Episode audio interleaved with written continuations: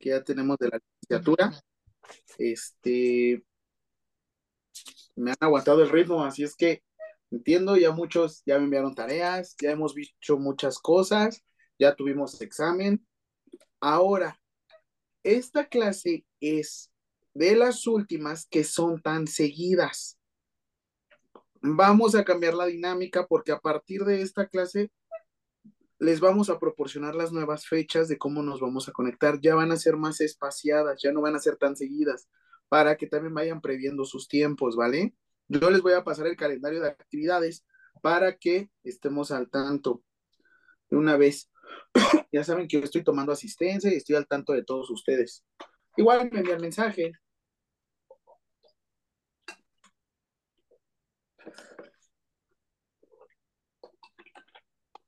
Hidrátense bien. Reproduce música, por favor. Ok, música en Spotify.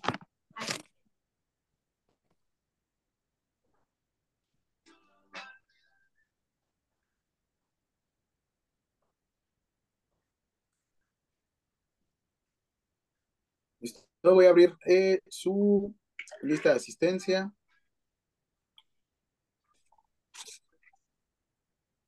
Ya aterrizamos vista desde Ley General de Salud, ya estuvimos revisando derechos humanos, ya estuvimos revisando derecho constitucional, bueno, cuestiones constitucionales.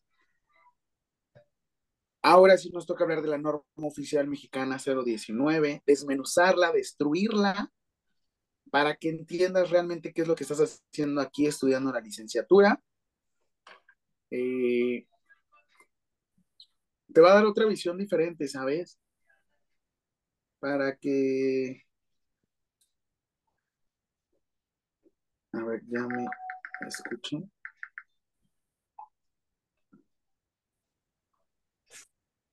Ustedes me escuchan bien todos, ¿no?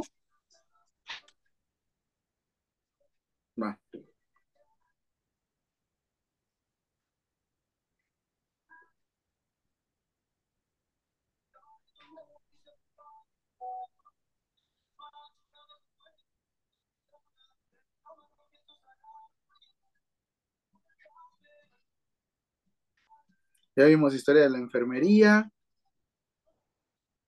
Todo esto es de fundamentos de enfermería, ¿eh?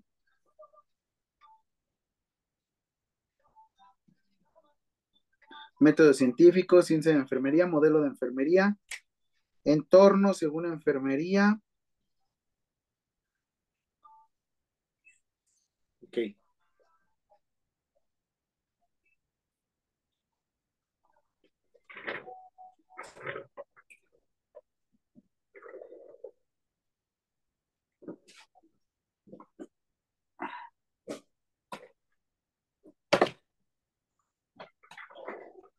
En unos momentos aquí sigo, ¿eh?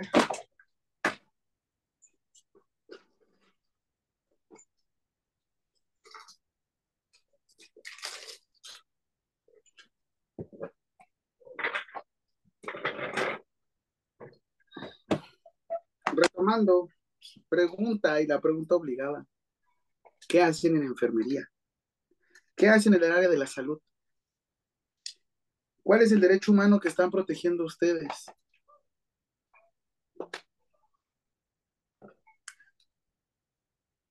¿Qué se acuerdan? ¿Qué derecho humano están protegiendo ustedes?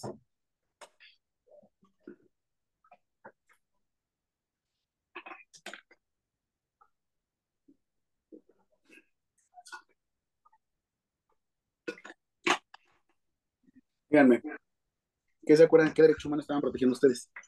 El derecho, a, protección de la salud. Chulada, muy bien, Yolanda, efectivamente. Si ustedes quieren brincar a la cuestión de bienestar, a el manejo realmente de salud, tienen que identificar que nosotros manejamos desde derechos humanos. Derecho a la protección de la salud, no es derecho a la vida, porque estarían cayendo en falacia. Se te muere y estás incumpliendo. No es derecho a la salud, porque se te enferma o cambia su estado de completo estado de bienestar físico, mental y social y en automático incumples. Pero el derecho a la protección de la salud es diferente, ¿saben? Como nos decía la Constitución, Nosotros preservamos el derecho a la protección de la salud.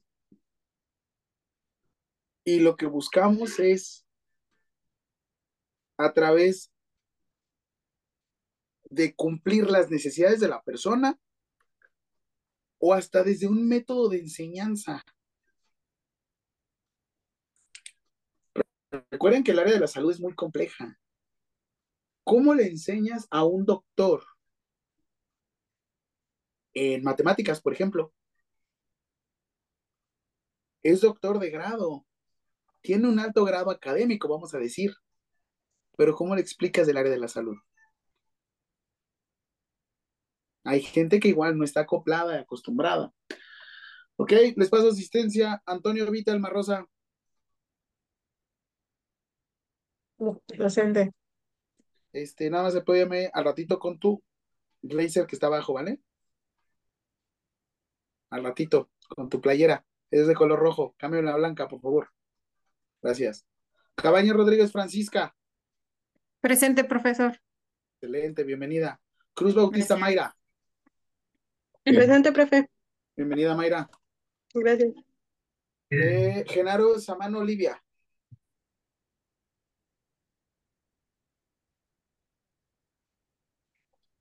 Ok. Hernández Patricio María Antonia. Presente, profe. Bienvenida. Gracias. Ah, Hernández Santiago Inés.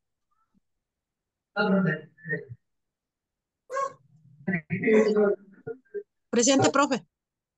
Bienvenida, Inés. Huesca Maldonado. Yaxali. Presente. Ok, ¿cómo estás? La clase pasada no llegaste. Ya me enviaste el mensaje, no te preocupes.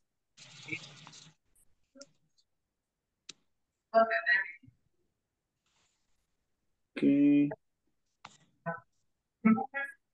Ah, Juárez Hernández Fausta. Presente, profe. Bienvenida. Maya González Brian, igual Brian, esperemos que te recuperes. Ya no andes de carritos chocones.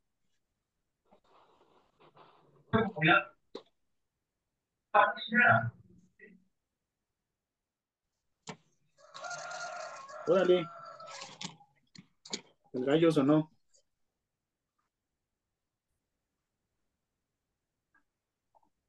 Ah, Olivares Díaz Yolanda.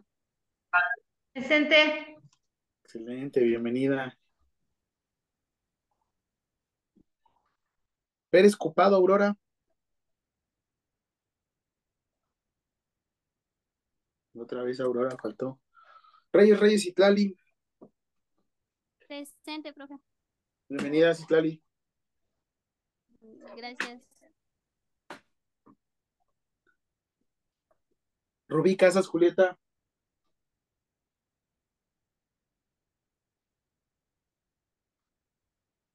Ok, y Sarmiento Gómez, Víctor Francisco. Él había llegado tarde en la clase pasada y ahorita a ver si no llega tarde. O sea, participa mucho, pero llega tarde. Este, ¿alguien faltó? ¿Todos están en lista? Maestro, soy Olivia Genaro Sámano, presente. Olivia. Olivia. Genaro Saman Olivia. Te Ajá, mencioné presente. y te puse una, un espantoso tache. Sí. Qué oso, ¿eh? Qué oso no contestar a tu hora. Sí, perdón, qué oso. Ocultar. Vale, voy a mandar el de hoy.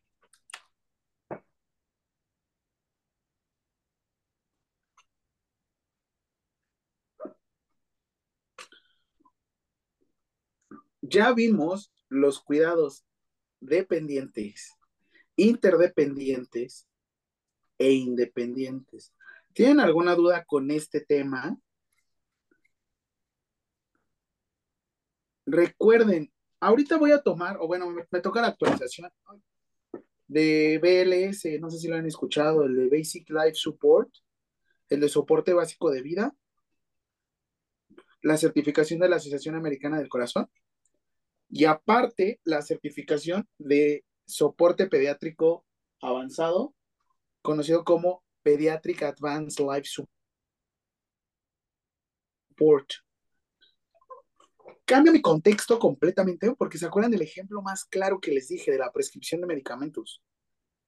Como decía, es, es el ejemplo que me encanta, ¿no? Como les decía Peter, el tío Ben Parker.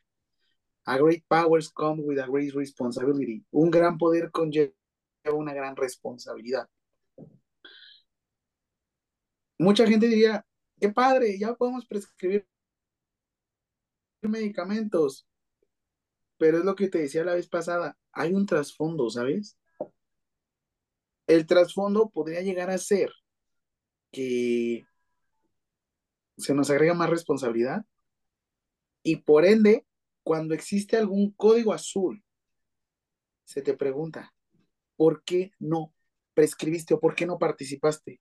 Les recuerdo que son medicamentos del grupo 4, pero ya que sean medicamentos de alto riesgo, son medicamentos que sí podemos prescribir o utilizar. Ojo, no confundan medicamentos controlados con medicamentos de alto riesgo. Todavía falta que veamos farma, todavía falta un poquito más. Sin embargo, parte de los cuidados independientes, ahí te va. Siguiente pregunta. Ya. Primera pregunta del día de hoy. Que terminamos. Y esto va en la sección. Artículo de la Ley General de Salud, la cual se centra en la clasificación administrativa de los medicamentos.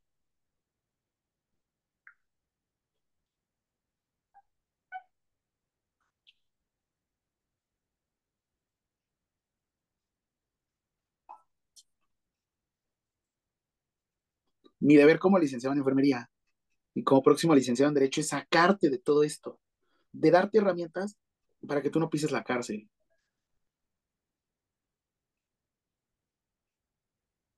Si la pisas sería porque ahí trabajas o porque vas de perito, pero no de manera involuntaria. Esto es importante que lo sepas porque la Ley General de Salud, ¿cuándo se promulgó? ¿Cuándo se, este, se emitió? Si quieres en el chat, ¿eh? igual, Brian, como tú veas. Que te vi que estás ahí. Ah, yo sé. Claro. ¿Cuándo se promulgó la ley general? Esa no es pregunta. La, la, última pregunta fue la que yo puse en WhatsApp. ¿eh? Vamos la pregunta número uno del día de hoy. El artículo de la Ley General de Salud, la cual se centra en la clasificación administrativa de los medicamentos.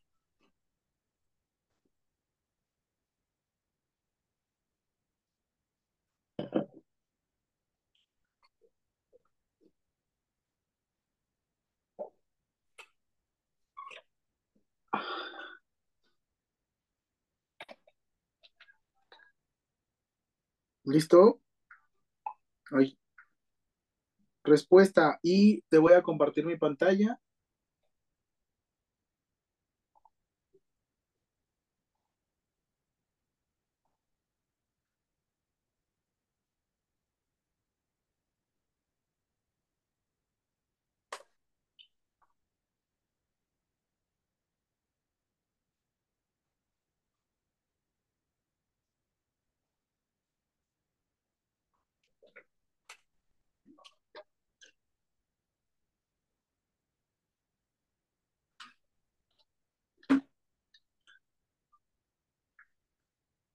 Respuesta. Artículo 226 de la Ley General de Salud. Recuerda que tú llevas un, una materia conmigo, creo que es de Farma. A ver.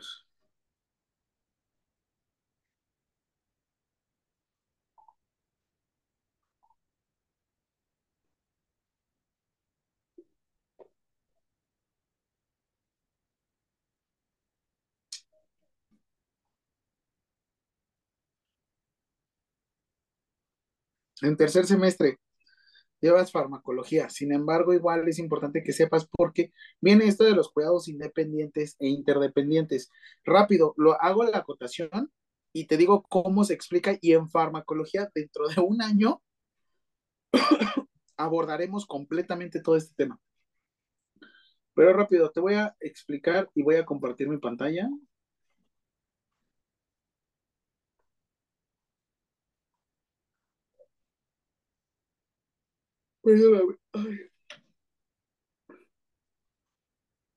Aquí tenemos nuestra hermosa Ley General de Salud.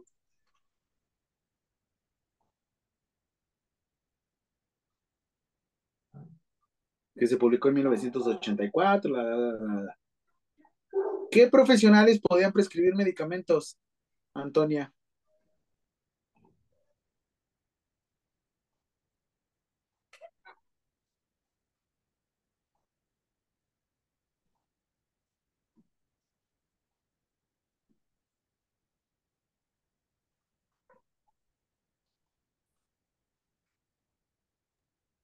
Profe, ¿puedo yo decirlo? Adelante, Citlali. Eh, los médicos, médicos homeópatas, cirujanos, dentistas, médicos veterinarios, licenciados en enfermería. Perfecto. Rápido, te explico aquí qué onda con esta y qué onda con esta cuestión porque lo tenemos que ver en cuidados independientes e interdependientes. Te estoy compartiendo la pantalla, que esperamos que no tarde mucho, pero bueno. Ok. Yo me voy al artículo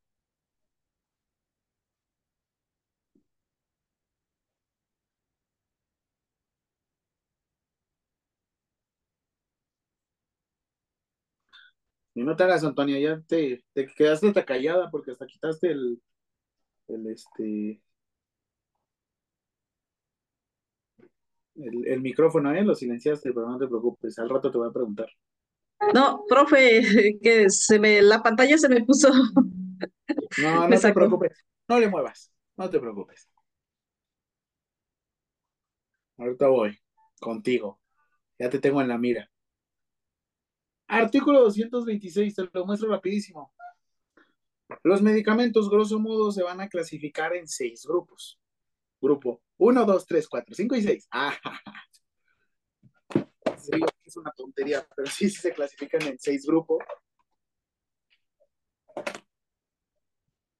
Sin embargo, te los leo rápido, porque tienen que ver con cuidados independientes e interdependientes. Y grosso modo, rápido te leo. Medicamentos del grupo 1. Siguiente pregunta. De hecho, esto lo vamos a retomar, como te decía, en farmacología. Pero siguiente pregunta número 2. ¿Cómo se clasifican los medicamentos según el artículo 226 de la Ley General de Salud?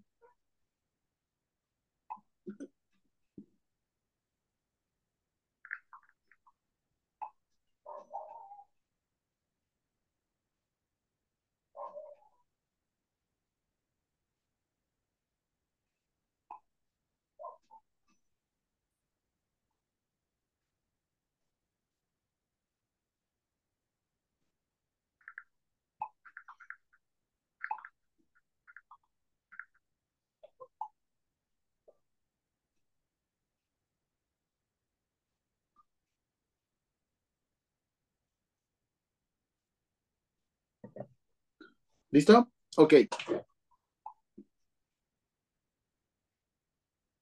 Le vas a poner así, grupos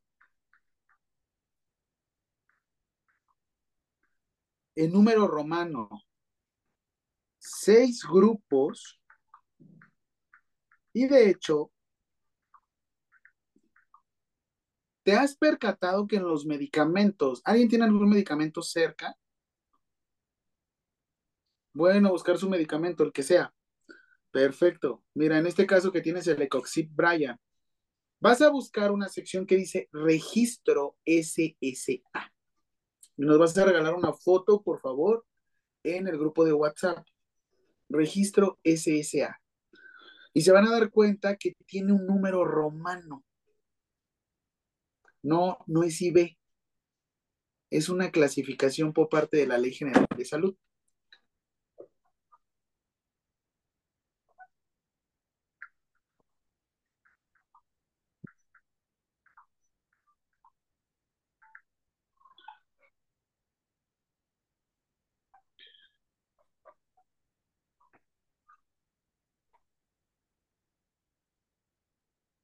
Disculpe, profesor, ¿es en la parte donde viene como registro número?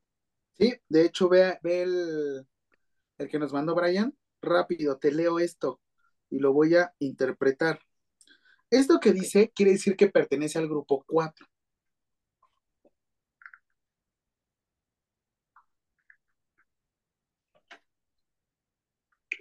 Perfecto.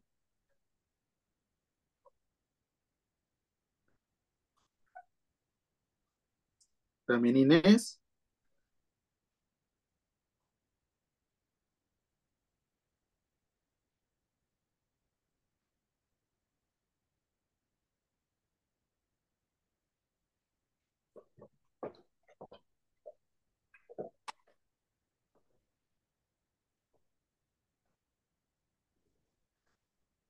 Sí, adelante, claro, sin tema, Antonia. Tómale foto, pero ve, ¿ya viste cómo están apareciendo los registros?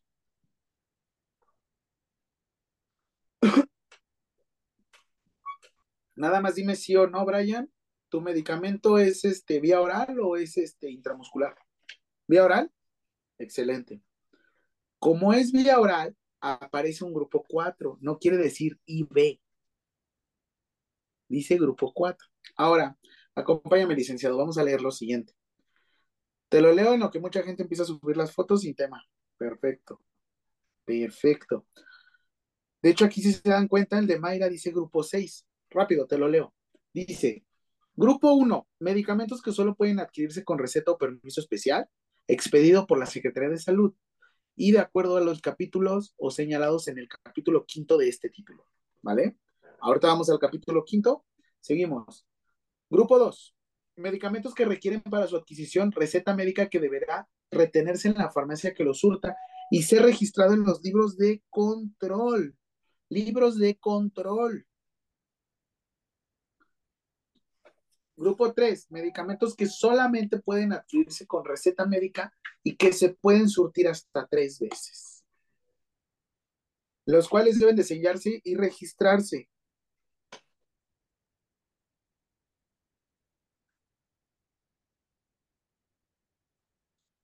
Aquí también, un grupo 6.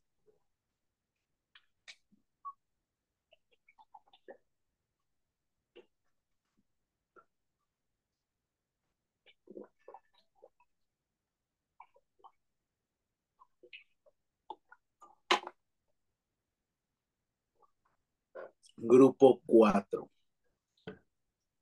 Medicamentos que para adquirirse requieren receta médica, pero pueden resurtirse, tantas veces como el médico, tantas veces como el médico lo prescriba o lo indique. Grupo 4. Grupo 5. Medicamentos sin receta autorizados para su venta exclusivamente en farmacia. Medicamentos sin receta. Grupo 6, medicamentos que para adquirirse no requieren receta médica y que pueden expendirse o expenderse en otros establecimientos que no sean farmacia, hablando de tiendas de autoservicio. Listo, licenciado, ponme atención aquí. La siguiente pregunta, la número 3, es,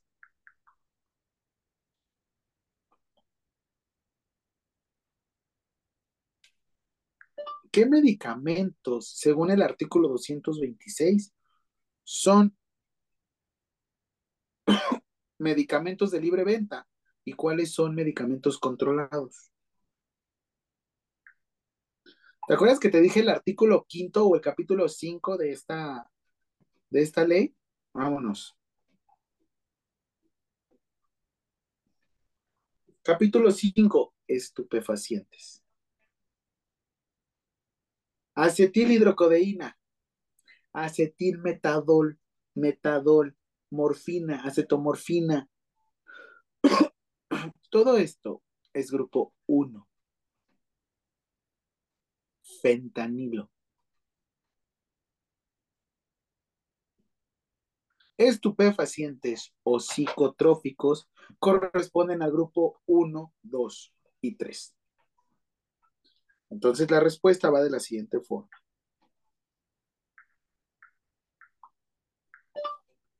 Grupo 1, 2 y 3 corresponden a medicamentos controlados. Grupo 4, 5 y 6 corresponde a medicamentos del cuadro básico o medicamentos de libre venta.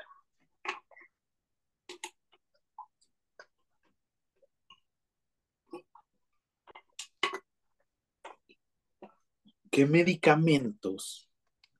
Esa no es pregunta, ¿eh? Todavía no es pregunta. Nada más anótamelo para que veas el WhatsApp. ¿Qué medicamentos entran en cuidados independientes y cuáles en cuidados dependientes? Piensan, interdependientes, perdón, inter, piénsalo, licenciado. ¿Cuáles sí podrías prescribir y cuáles no?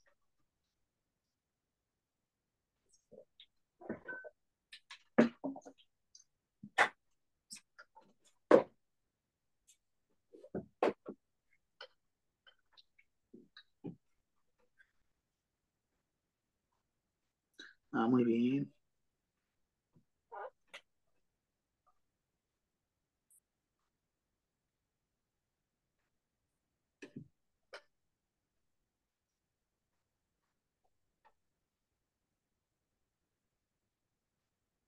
Cuestionario 27 de enero del 2024. Favor de subir tu cuestionario en la siguiente tarea. Punto.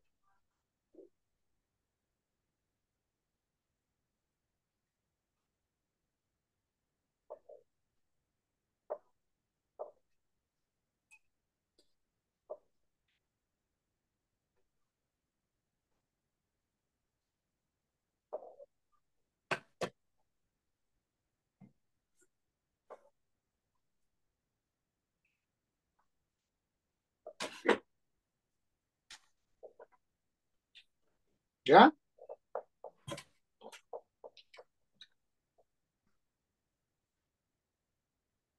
Si lo piensas, dentro del área independiente, tú como licenciado en enfermería puedes prescribir medicamentos del grupo 4, 5 y 6.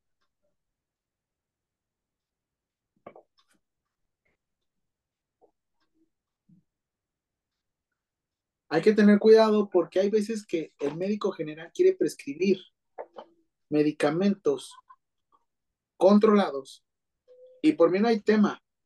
El problema es que a veces, por ser médicos generales, llegan a detenerlos por cuestiones administrativas. Depende mucho como del juez. Yo en mi interpretación no podría. Sin embargo,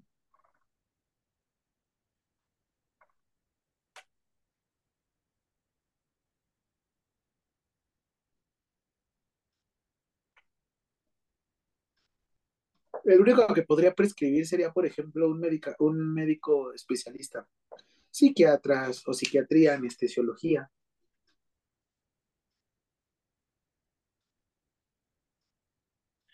Profesor, Oh, por ejemplo, en las unidad me- unidades médicas rurales, los medicamentos controlados que supone que llegan son solo diazepam, y es el único que llega, fenitoína no, fenitoína no es controlado.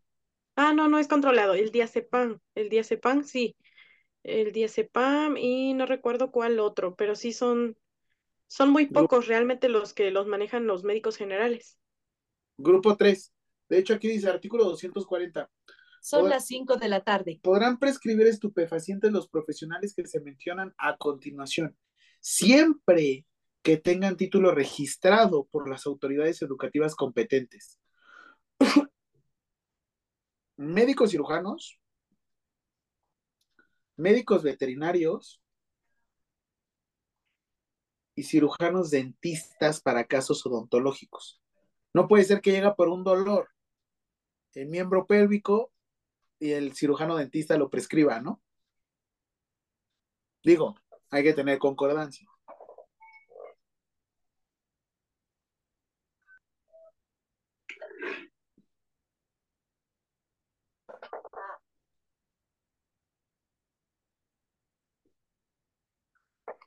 Entonces, todos los que me enviaron los medicamentos son medicamentos del cuadro básico. ¿Alguien tiene algún medicamento este, de alto riesgo? Cloruro de potasio.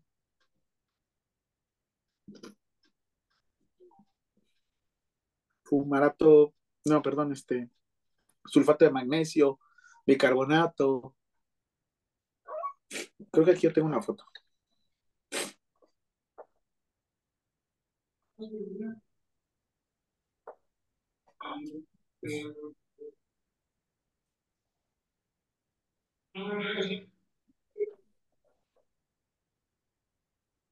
Igual en las unidades médicas, profe, tenemos el sulfato de magnesio. ¿Qué grupo es? Eh, es el grupo 3, 4. Ah, ya. El, la fenobarbital. Ojo, ojo, ojo. Una cosa es medicamento de alto riesgo y otra cosa es medicamento controlado. Conste, ¿eh? véanlo, los estoy salvando de una demandita, de una denuncia. ¿Cómo lo pueden saber? Son mis alumnos. Les voy a compartir la siguiente página. Se llama sirrecipe.com.mx diagonal catálogo.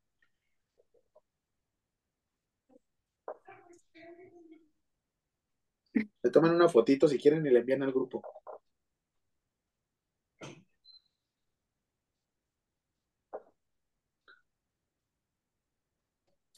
Potasio.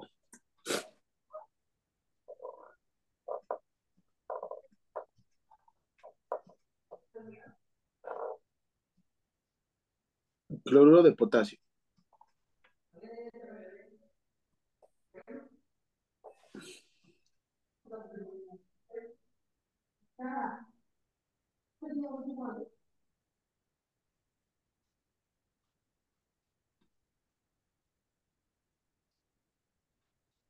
Cloruro de potasio. ¿Qué grupo pertenece? Grupo 4. ¿Es medicamento controlado? de alto riesgo. ¿Qué otro medicamento de alto riesgo? Díganme. ¿Insulinas?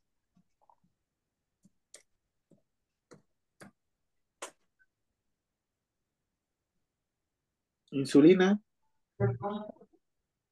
Gluconato. grupo De alto riesgo. Alto riesgo quedamos. ¿Entienden mi punto, licenciados? Ahora, estás en una unidad nuevamente, médica rural. ¿Sí saben por qué lo están haciendo esto? Por lo mismo, porque hay veces que no hay médicos. ¿A quién envías? Al licenciado en enfermería. Vámonos. Insulina. ¿Podrías tú prescribirlo?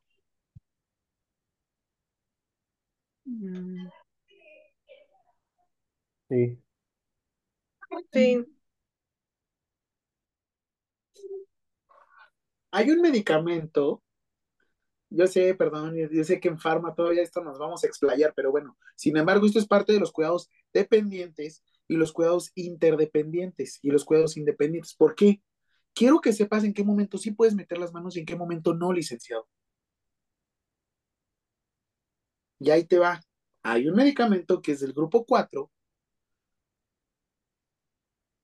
pero se maneja como medicamento controlado. Se retiene la receta. ¿Qué medicamento crees que sea?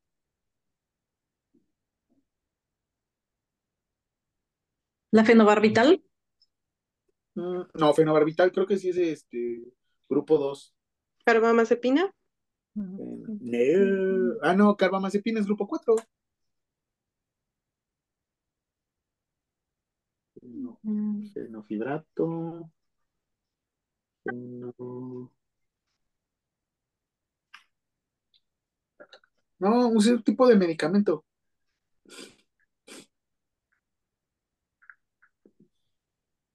Los antibióticos, Muy buena, Livia. Muy buena. Muy buena. Efectivamente. A ver, vamos a ver. Feno. Porque mira, este es grupo 4. El fenobarbital. Fenobarbital. Fenobarbital sí es grupo 2, ¿ya viste? Ahí está. Grupo 2. Ahora, un este un antibiótico, como nos dijo Olivia. La Ceftriaxona. ¿Qué grupo creen que sea? En dos. Grupo 4.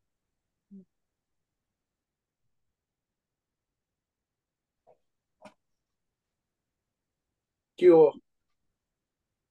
Yo vine a romperles paradigmas, licenciados. Vine a romperles paradigmas. No le tengan miedo a la vida. Créansela, ustedes saben. A eso vengo. No me venden el, el, el antibiótico. ¿Por qué no? Porque soy licenciado en enfermería. ¿Qué te dice la ley general de salud? ¿Qué medicamentos sí puedo prescribir?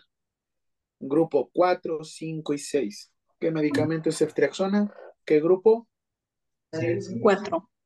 Ahora, licenciado, recuerda que un gran poder conlleva una gran responsabilidad. Si vas a ser de esos licenciados que te hace una toma de ceftriaxona y nada más, lo estás haciendo mal. Lo estás haciendo mal. Si quieres que nos quiten la prescripción de medicamento, hazlo mal, por favor.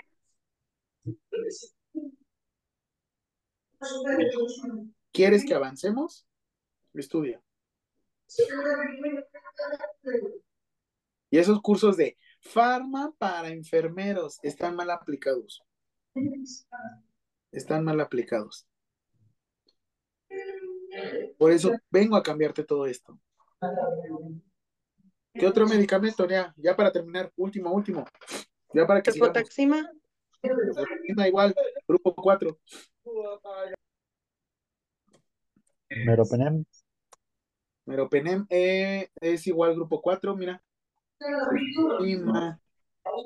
Mero.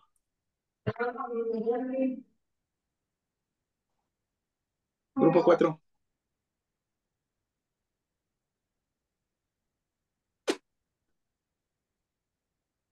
Díganme uno. Leofloxacino. Igual creo que va a quedar como. e- Es antibiótico, ¿no? Es como el levofloxacino, es de las sulfas, ¿no? Copien esta este, página y ahí se ponen de curiosos. Por favor. Pero es que el doctor dice, nadie está por encima de la ley, licenciados. Nadie está por encima de la ley. No lo digo yo, yo solamente soy un canal de la comunicación.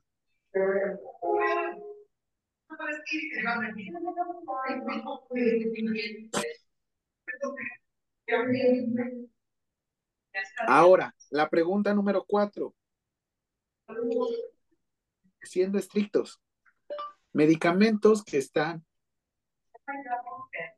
en la clasificación de cuidados interdependientes y medicamentos que se encuentran en los cuidados independientes.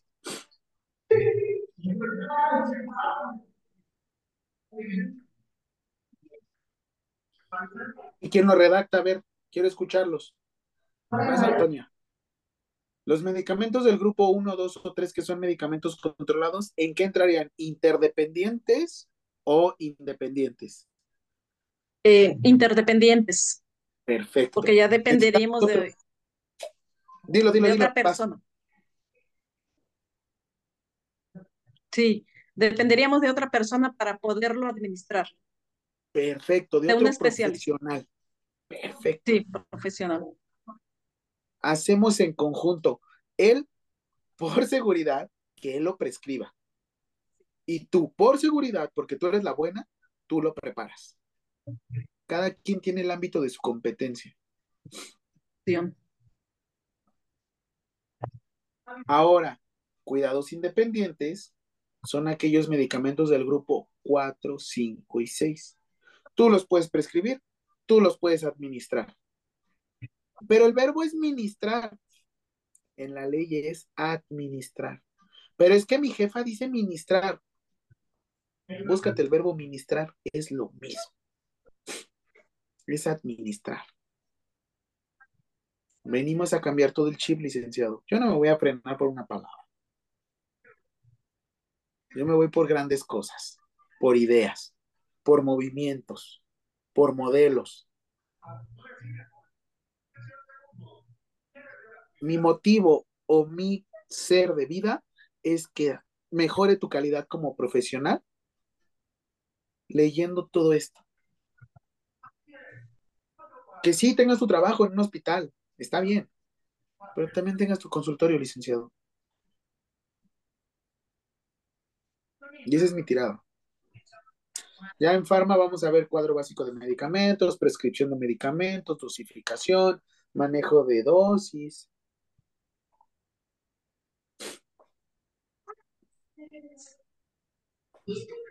¿Sí me voy a entender? Perfecto. Ahora, vámonos con las funciones ya. Yo te dije que un enfermero es aquel que estudió.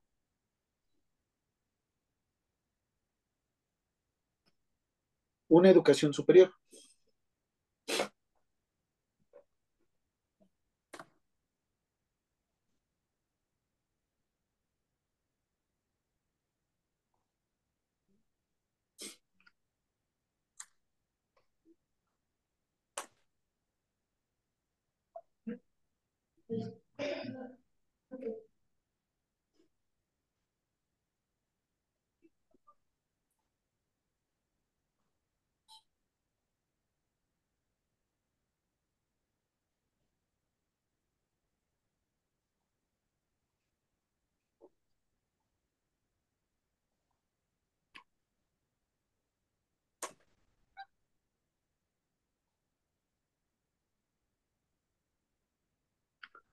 Tú me hiciste tu tarea y tu cuadro comparativo, me mostraste cuatro tipos de funciones que debe de hacer el enfermero.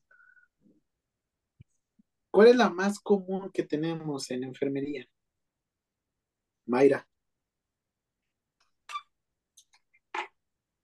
Una de las funciones que nosotros tenemos normalmente es la función asistencial. Perfecto. ¿Qué te diste cuenta de la función asistencial? O, o le decimos grosso modo operativo, ¿no? Sí, así es, básicamente es el cuidado del paciente. Cumplir las necesidades.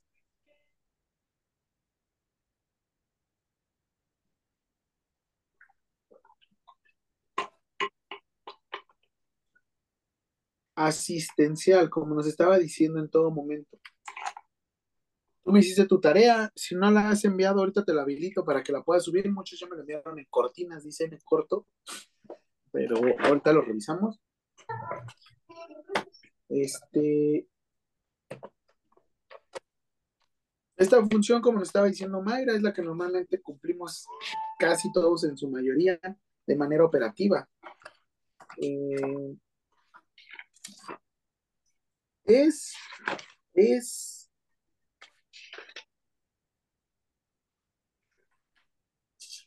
Esta proteína Perfecto. Es raro que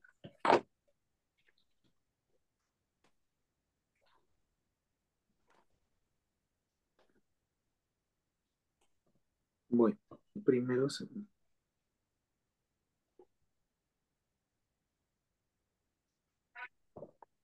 Sobre todo porque cuando uno ya se vuelve jefe, pues se vuelve parte de la cuestión administrativa, dejamos mucho de lado esto, ¿sabes? Como la parte, le decimos parte operativa, y no es cierto. Realmente tendría que ser conocido como asistencial. Olivia, ¿me puedes hablar de la función de investigación con base en la norma oficial mexicana?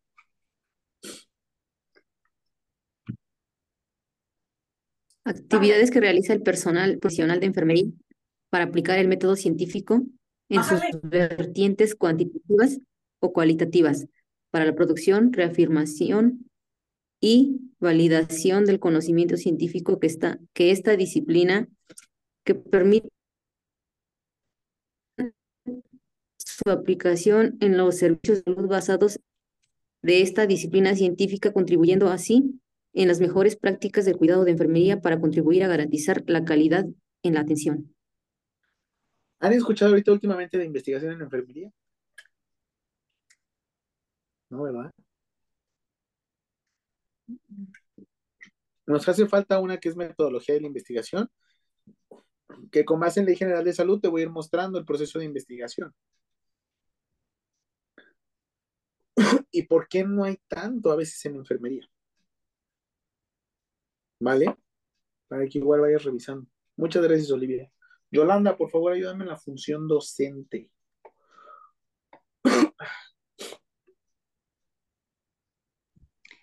Eh, función docente. Las actividades que realiza el personal profesional de enfermería relacionadas a la educación para la salud, la educación continua y la formación de recursos humanos para la salud. La función docente, como nos dijo Yolanda, no es estar aquí enfrente, ¿eh? no es estar aquí enseñándoles. Es como les decía, estás con un doctor en matemáticas, por ejemplo. ¿Tiene formación académica? ¿Sabrá del área de la salud, Yolanda? Sí, mucho. No, doctor en matemáticas. Tiene un grado de doctor, pero estudió en matemáticas.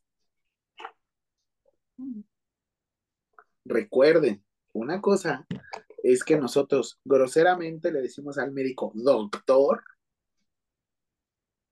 y otra cosa es el doctor de grado. En derecho hay también doctores en derecho. ¿Sí la habían escuchado? Recuerden, el doctorado es un grado académico.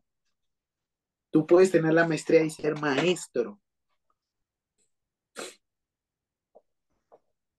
Nosotros nos acostumbramos mucho a decirle a los médicos doctor, pero es más por cuestión como social, ¿sabes?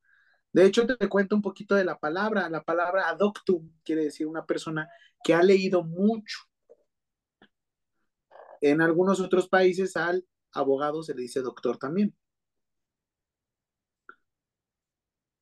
La palabra adoctrinado quiere decir una persona que ha leído y que se ha entrenado mucho en un área. Pero ahí tengo una reflexión, licenciado. ¿Por qué?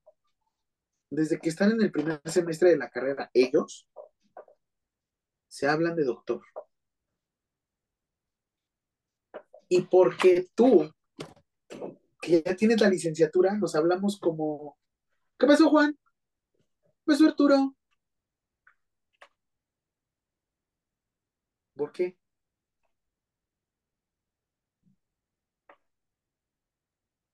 Quizá porque somos los que trabajamos directamente con los pacientes. ¿Puede ser?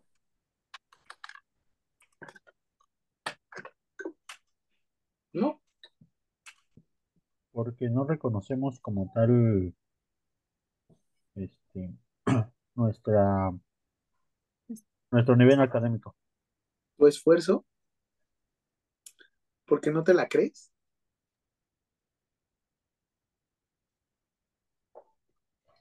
A mí si me dice el doctor no me afecta, porque a fin de cuentas el médico también le dices doctor y no tiene doctor de grado. Y no porque me quiera sentir médico, es porque te ven preparado, te escuchan, ves cómo te vendes. Créetela, licenciado. Créetela. Fake it until you make it. Falséalo o demuéstralo hasta que lo logres.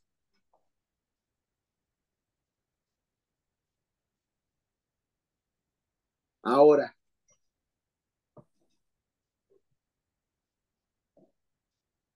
¿por qué entre ti no te dice el licenciado?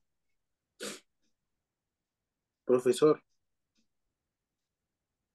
Yo sé. ¿Por qué? El respeto. ¿Sabes de dónde inicia Inés? ¿Desde dónde inicia?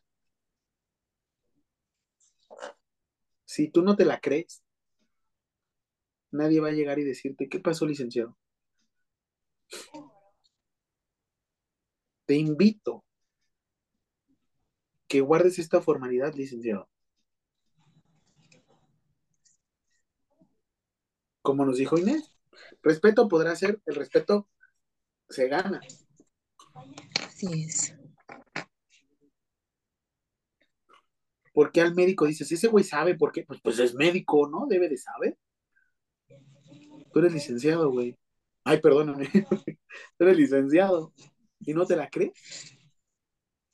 ¿Y cuántas cosas manejas? ¿Cuántas cosas haces? ¿Cuántas responsabilidades tienes? Puedes abrir tu consultorio. Todo está aquí. ¿Ves? Créetela. Hazlo.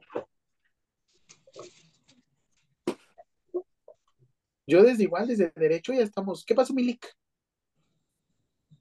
¿Qué pasó, mi doc? En enfermería no te la crees. ¿Por qué? Yo sí me la creo, yo lo soy.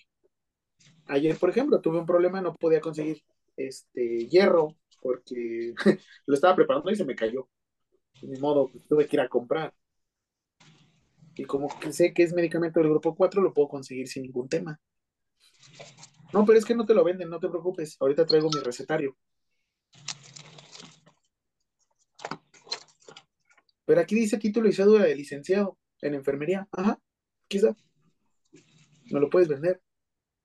Ah, quédate mi receta si quieres, ¿eh? Por mí no hay tema. ¿Entiendes mi punto, Lick? Creo que también es por la ideología de las personas. Se quedaron mucho que el enfermero solamente es una, una función Técnico.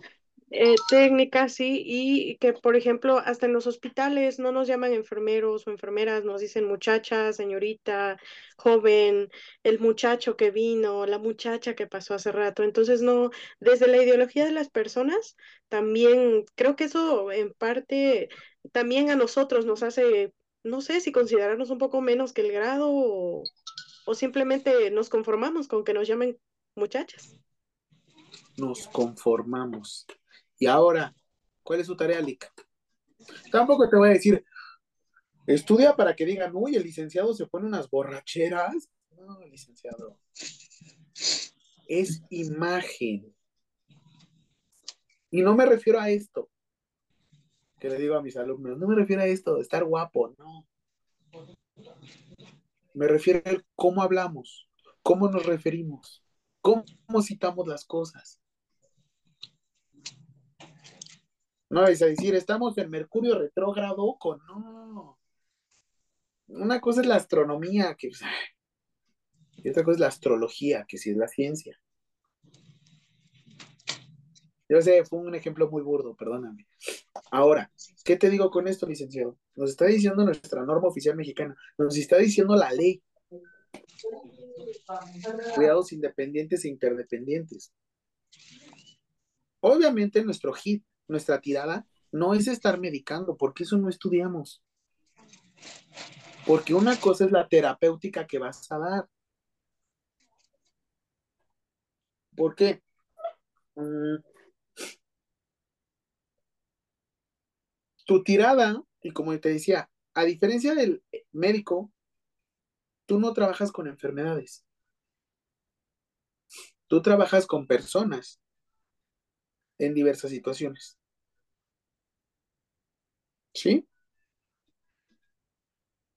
La persona no debe de estar enferma para que tú puedas empezarla a tratar. Tú puedes monitorizar signos vitales y es más que suficiente. Monitorizarte, ojo, desde ahí date a respetar, licenciado. Tú no tomas signos. Monitoriza signos vitales. También respétate desde ahí. Recuerdan, no nos pagan por apretar las tuercas. Nos pagan por saber qué tuerca apretar. ¿Cómo? Sí, claro, te cuento. Es una anécdota que normalmente dicen que había una máquina que era muy especializada y mandan a llamar a un técnico. Con el pasar del tiempo el técnico pues medio le movía, la, la, la, la, la, la, y el problema es que llega un punto en el que descompone la máquina. El técnico me, me cobraba 20 pesos por cada movimiento que hacía. Un momento a otro dejó de funcionar la máquina y pues yo tuve que marcarle ahora a un ingeniero. Llega el ingeniero y me cobra mil pesos. El problema es que el ingeniero lo único que hizo es que todo lo que hacía el técnico que le daba vuelta a todas las, a todas las tuercas, el ingeniero llega, encuentra una tuerca, la aprieta y me dice, listo, son mil pesos.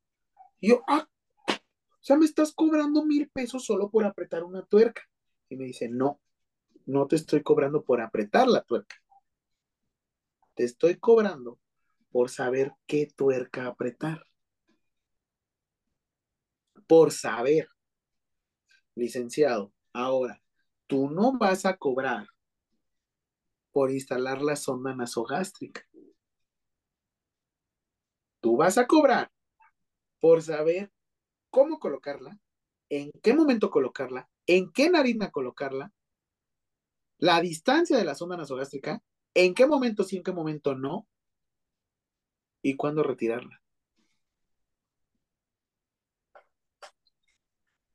Digo, si te están cobrando por colocarla, colocas y ya, listo. Toma, llévatela. Es más, llévate dos en cada nariz.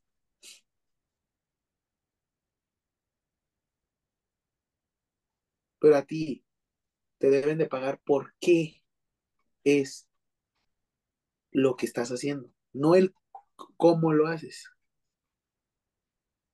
No, perdón, te van a pagar por el cómo lo haces, no por el qué estás haciendo. ¿Sí me doy a entender? Todas las funciones que manejas es eso. El día que un turno se la crea, un turno, o sea, me refiero a todos los compañeros, esto va a cambiar. Esto va a cambiar. Y ese es mi tirado de mi aporte en la enfermería. Yo me la creo. A mí me preguntan, Oye, Jaime, ¿tú qué opinas de esto? Yo opino esto, esto, esto, con base en la Ley General de Salud tengo esto, esto, esto, con base en fisiología, anatomía, yo tengo esto, esto, esto. ¿Usted qué, qué propone? Yo propongo esto. Cada uno desde el ámbito de su competencia. Sin moverle más. ¿Cómo ves? Vale, licenciado. Terminamos nada más las otras funciones. Son las 5.30. Vete rápido a comer. Regresamos 6. Hoy vamos a salir a las siete y media. Lo siento. Terminamos a las siete y media. Por eso vete a comer de una vez. Siete y media. Porque te debo media hora. ¿Vale? Provechito.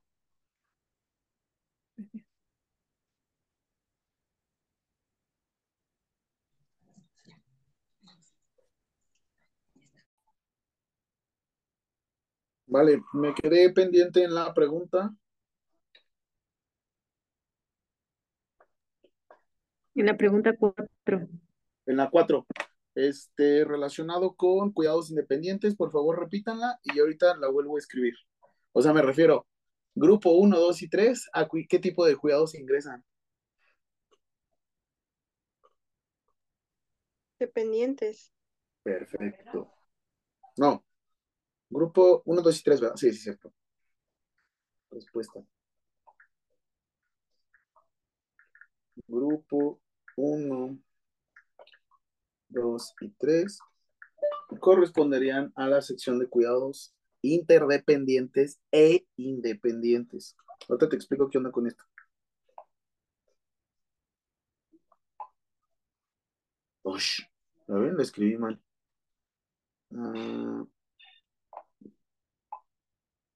Ah, está. Y grupo 4, 5 y 6 corresponderían a cuidados independientes en el área de enfermería.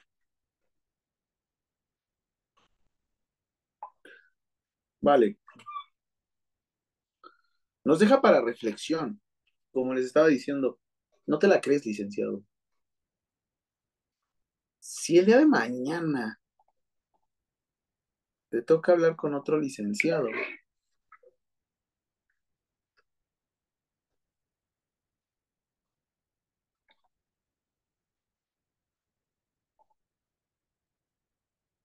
A ver.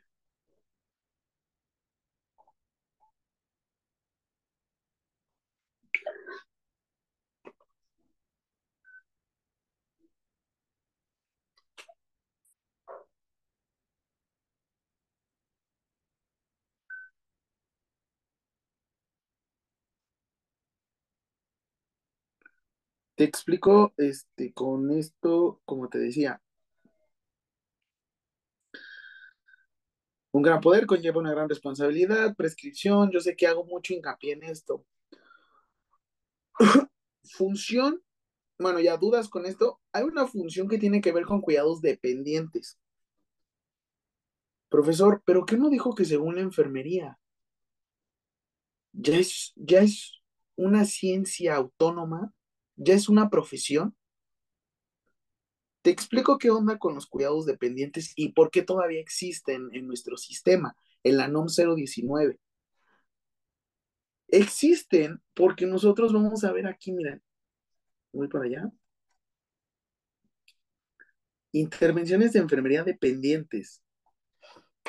A las actividades realizadas por el personal de enfermería por prescripción de otro profesional de la salud en el tratamiento de los pacientes, de acuerdo al ámbito de competencia de cada integrante del personal de enfermería. La enfermería todavía se divide en enfermería no profesional y enfermería profesional. No sé si fuiste curioso con esto con la norma oficial mexicana. Mayra, ¿podrías explicarnos un poco de esto, por favor?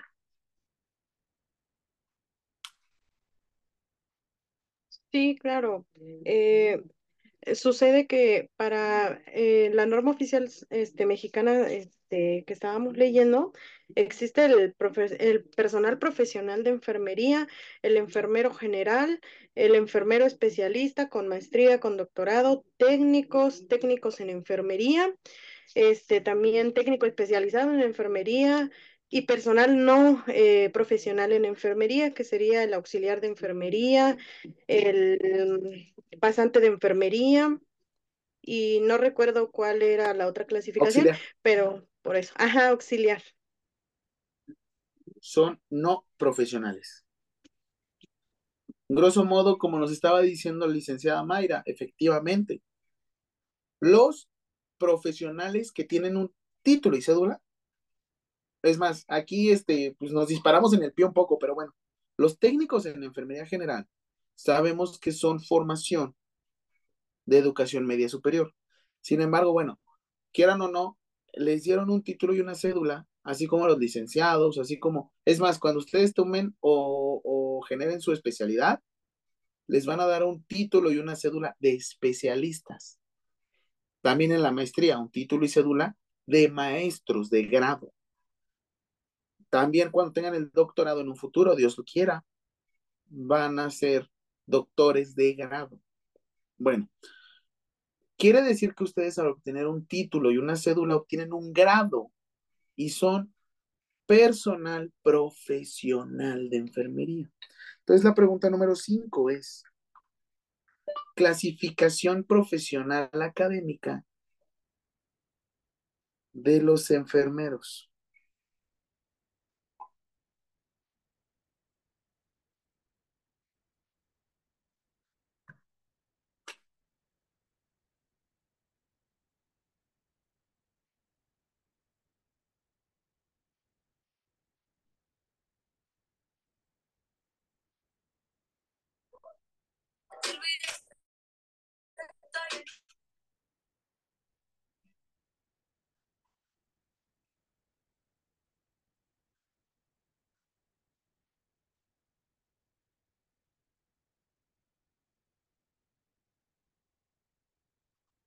se van a dividir.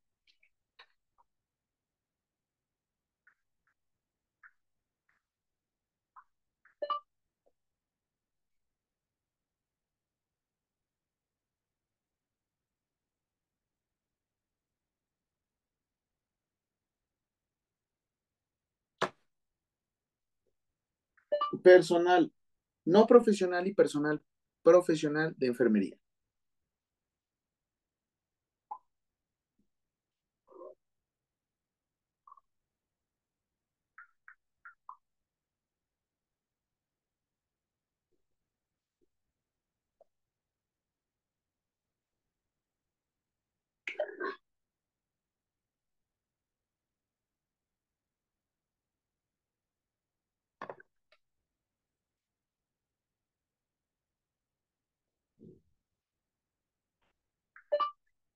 Las seis es quienes comprenden el personal profesional de enfermería.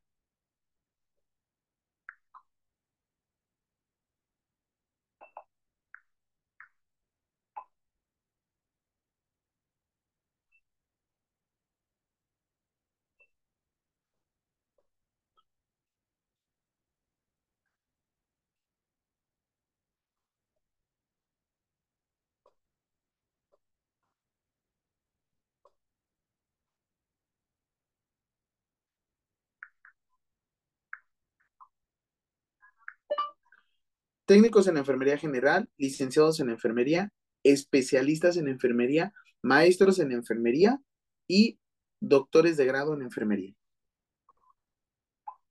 Puro enfermero, ¿no? Es obvio.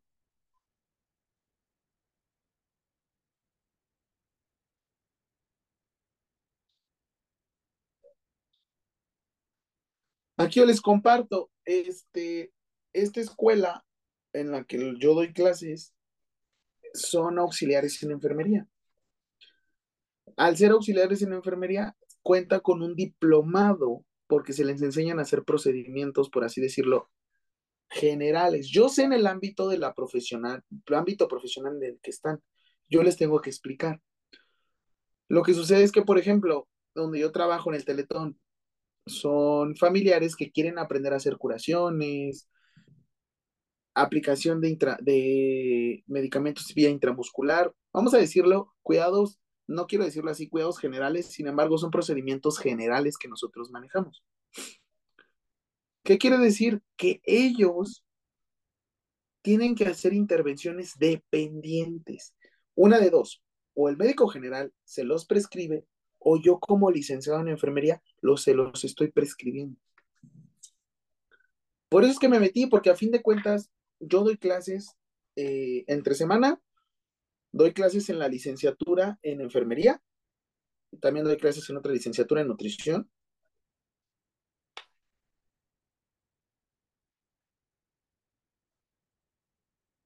Y en los fines de semana, como les digo, doy clases en este auxiliar en enfermería.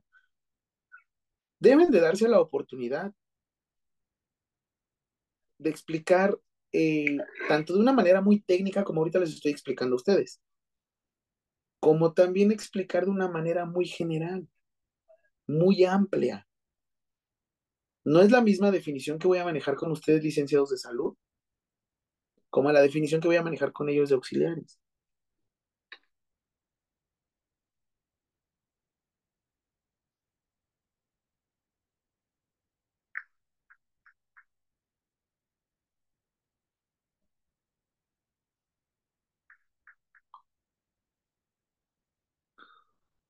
Entonces, ¿quiénes comprenden el personal no profesional de enfermería?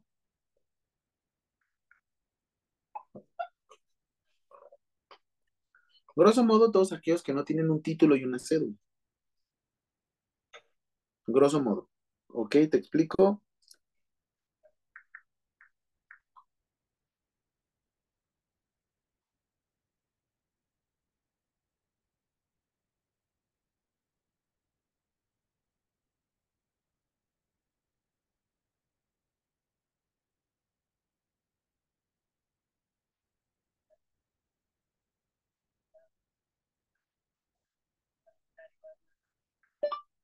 Auxiliares en la enfermería, estudiantes en la enfermería y prestadores de servicio social en la enfermería. Grosso modo, aquel personal de enfermería sin título y cédula.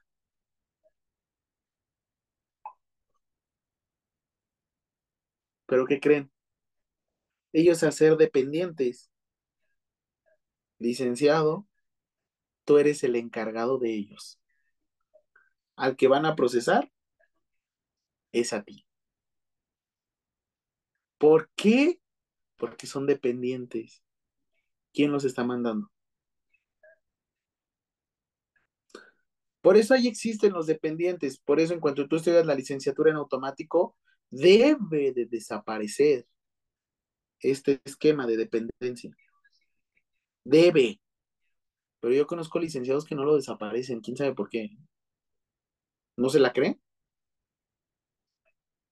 ¿No quieren creérsela?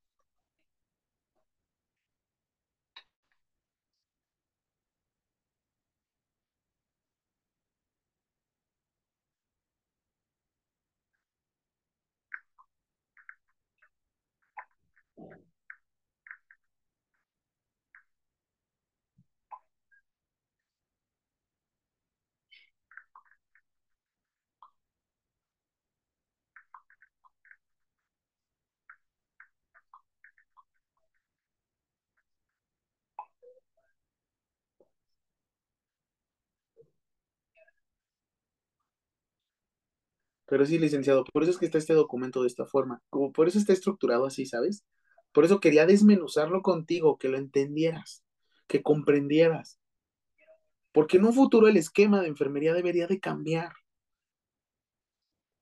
Te explico cómo se trabaja en Estados Unidos. Eh, tenemos en Estados Unidos un cuarto, un piso. Y un licenciado en enfermería está a cargo de todo el piso completo. Después se divide por salas o por salones. En cada sala o salón hay de cuatro a cinco pacientes.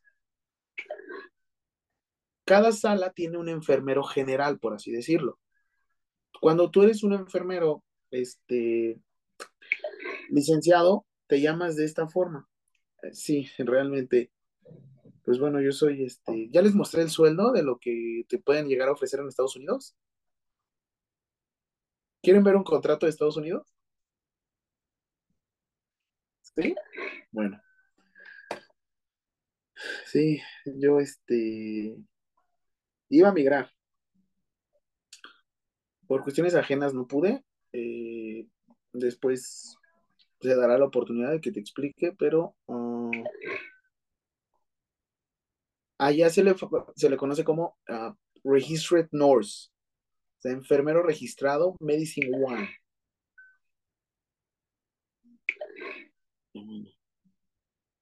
Este.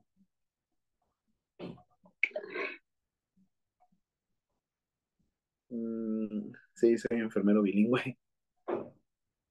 Y también les digo, puedo manejar y me ha tocado realizar procedimientos en inglés, ser traductor.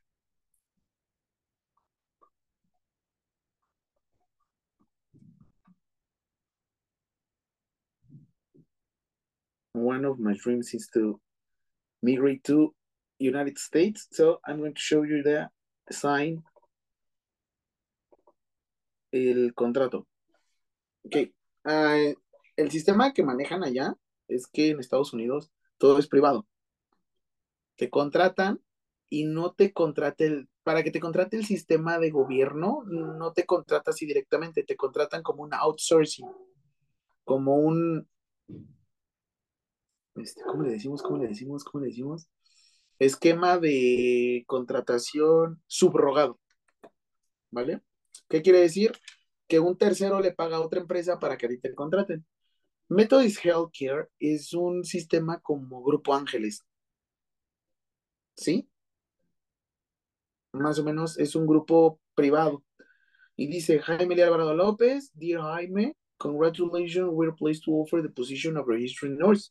Medicine One, please review the following job offered over design your name below. Ok, aquí me estaban ofreciendo el puesto de trabajo. Y te dice, este correo sirve como una confirmación de la oferta y el, y el aceptar la posición as a registered nurse, o sea, como enfermero registrado, Medicine One. Dice, you will report to Nancy Reyes, mi jefa se llama Nancy Reyes, hazme el favor. Y no hablaba nada de español, todo en inglés. Your tentative start date will be on October 3rd eh, of 2022. Eh, se supone que me tenía que haber ido en 2022. Azares del destino, no me pude, no me pude mover. Pero bueno, this is a full-time non-except position. Uh, ¿Qué quiere decir? Que era un tiempo, un trabajo de tiempo completo. Y el sueldo que me ofrecen son 29 dólares con 26 centavos por hora. De, no, no entiendo, profe. No te preocupes, te pongo la calculadora.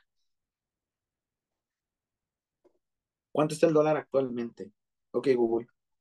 ¿Cuál es el precio del dólar? Un dólar estadounidense equivale a 17.16 pesos mexicanos. Ok, entonces 17.16 por 29.26 dólares. 502 pesos la hora. Obviamente es Estados Unidos y es más caro. Las jornadas laborales allá son de 12 horas. Por 12. Al día vienes obteniendo 6 mil pesos. Al día. Las jornadas laborales allá son de 4 días. Descansas 3. Por 4. Obteniendo la semana 24 mil pesos. Por mes obtienes 96 mil pesos. Ah, obviamente la vida es más cara allá. Carísima. Pero ahí te va. ¿Cuánto tienes que pagar? Mil dólares de renta, que serían 17 mil pesos, menos 17 mil pesos. Si tú te la pasas cocinando, relativamente sale muy económico. Esto es lo que llega a un enfermero en Estados Unidos. Grosso modo. ¿Cuánto ganamos en México?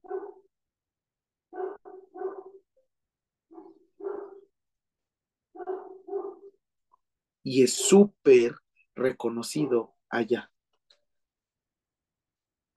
Allá es muy reconocido la licenciatura en enfermería. Ser un enfermero impacta demasiado. Pero eso también, ellos saben el great power comes with a great responsibility. Ellos lo saben. Y allá eh, le decimos que es el país de, de los litigios. Allá, si tu entrada está mal puesta, o sea, si hay un huequito, lo que sea, y alguien pasa y se tropieza, te demanda y es tu responsabilidad. Pero es banqueta, pero es enfrente de tu, este, de tu casa. Ahora imagínate como enfermero, ¿cómo sería trabajar allá? Y luego como latino, Casi ni te van a perseguir, ¿verdad? ¿Por qué les digo esto, licenciados? Ay, profe, nada más para presumir. No. ¿De dónde viene la enfermería? De Reino Unido.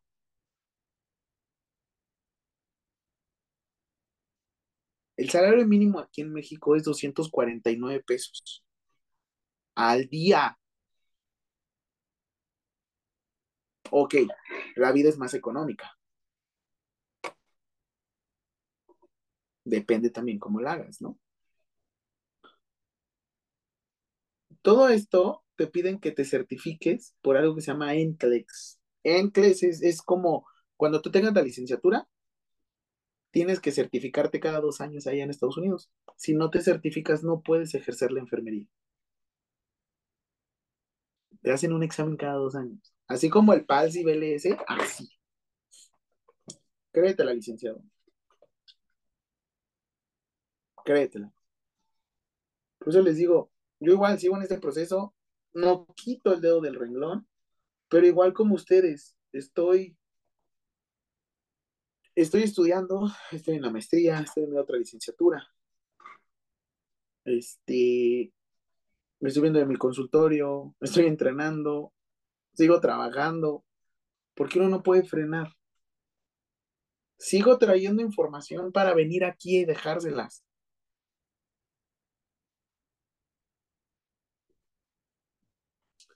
¿Por qué te empoderan como médico a que vas a ser líder de un equipo multidisciplinario?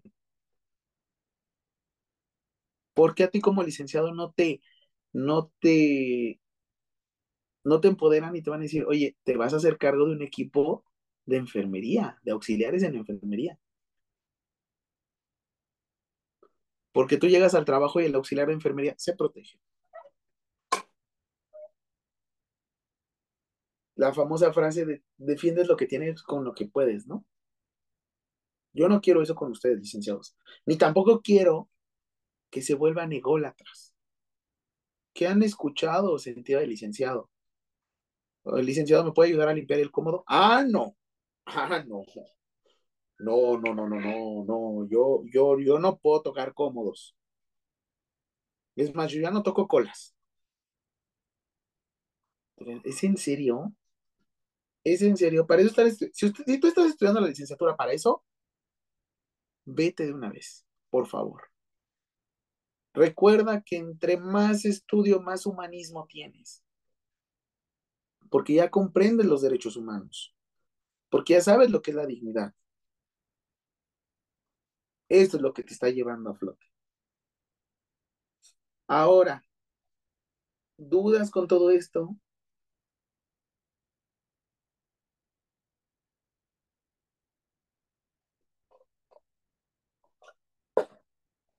Es increíble que la misma norma oficial mexicana nos tenga que decir que somos profesionales del área de la salud.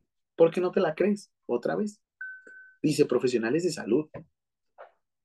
Al personal que labora en instituciones de salud como médicos, odontólogos, biólogos, bacteriólogos, enfermeras, trabajadoras sociales, químicos, psicólogos, ingenieros sanitarios, nutriólogos, dietólogos, patólogos y sus, ramas. Hoy es el día del nutriólogo. ¿eh?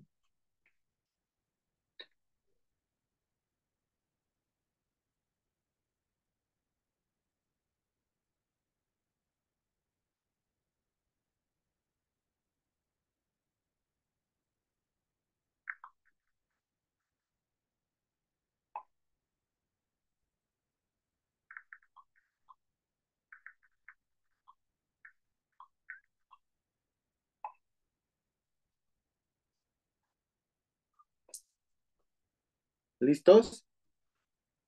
Y por último, revalidación y equivalencia de estudios. Todo lo que tenga que ver, pues lo que estamos haciendo ahorita. Por ejemplo, de nada me sirve a ti enseñarte a instalar un catéter venoso periférico, porque tú ya lo haces. De nada me sirve instalarte, o bueno, te voy a dar generalidades y cómo evitar la cárcel, obviamente. Hay nuevas investigaciones. Pero hay cosas que tú haces diario.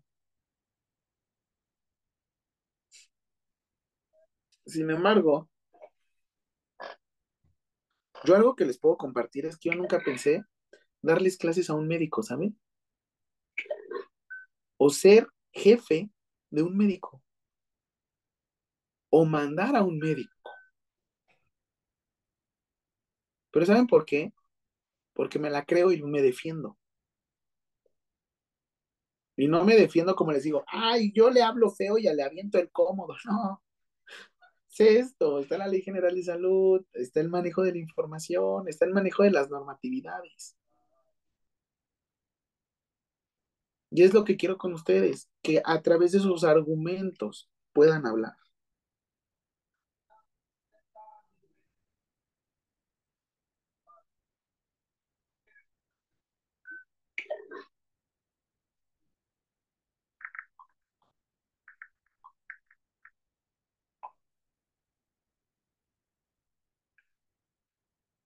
Mm.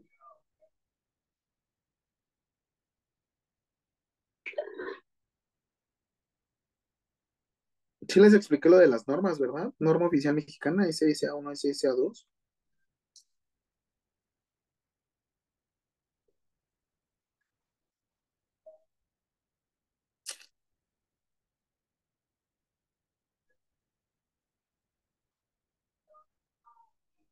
Mm. ¿Sí o no? Ah, no. No, ¿verdad? No.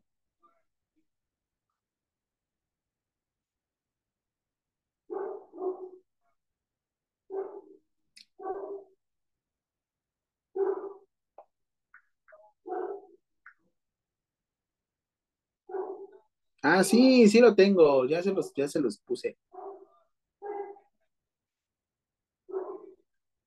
Ah, no es cierto, no es cierto, no es cierto. Siguiente pregunta.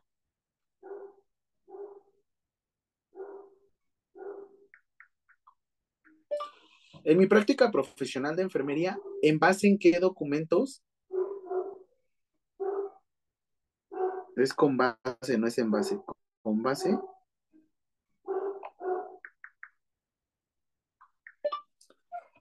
Realizaré mi práctica. ¿Qué documentos creen que vamos a utilizar nosotros en tu vida diaria como profesional del área de enfermería o profesional del área de la salud? ¿Qué se les ocurre?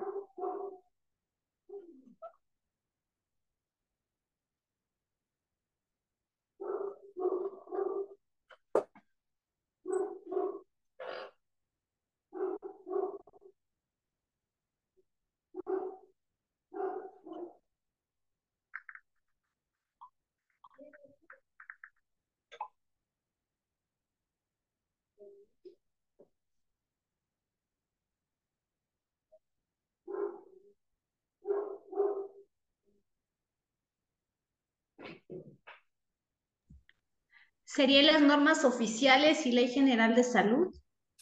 Ah, sí.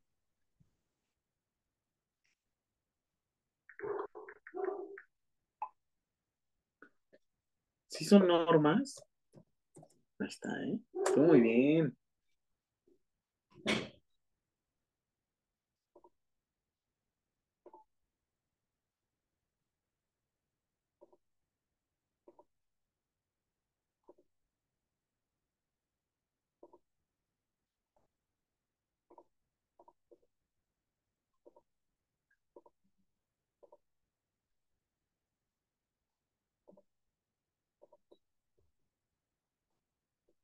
Teóricamente, nosotros nos debemos de basar en dos documentos.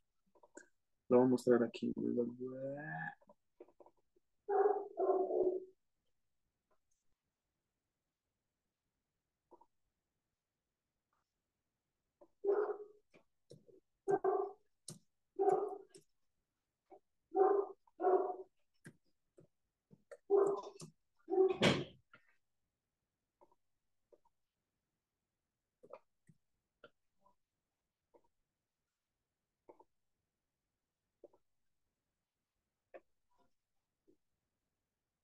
Atención médica.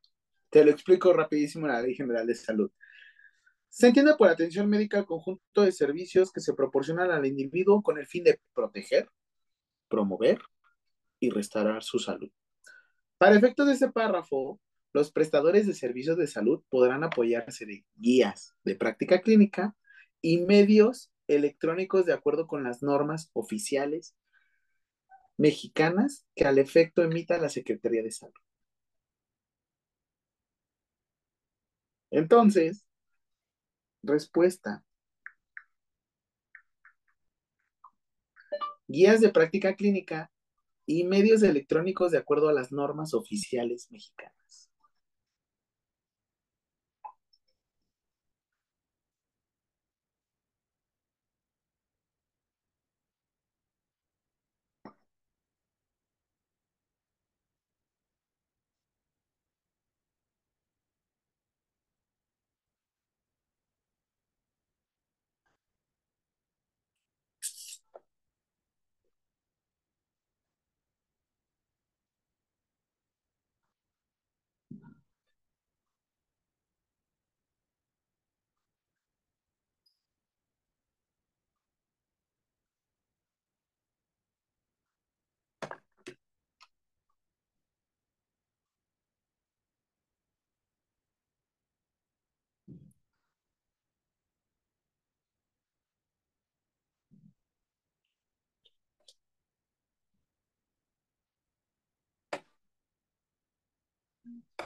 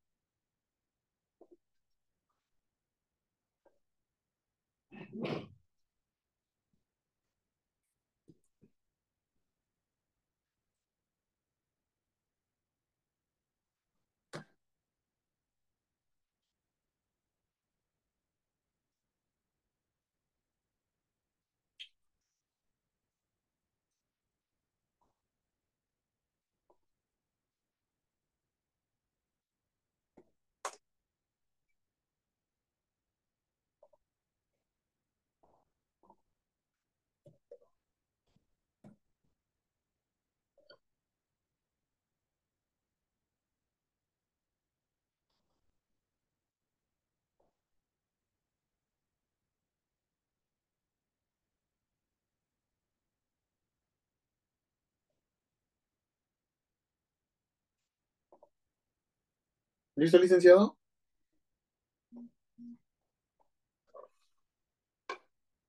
Otro tema del que creo que estás listo.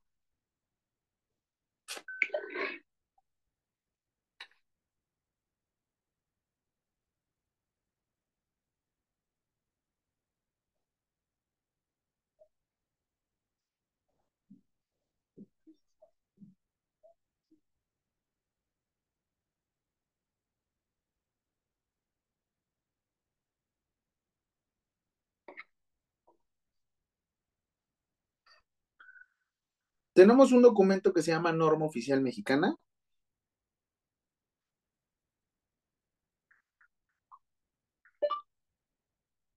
Siguiente pregunta, ¿qué es una norma oficial mexicana? ¿Qué es una norma oficial mexicana?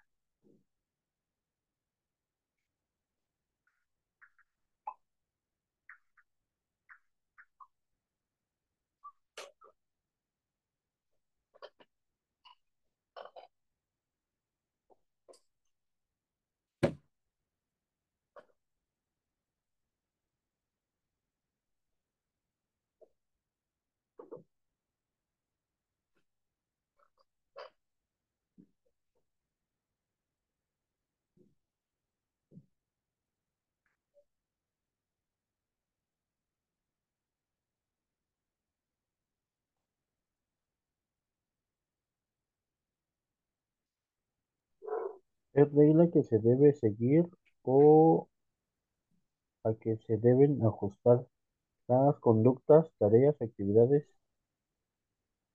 ¿Esa es una norma? La definición. Ok.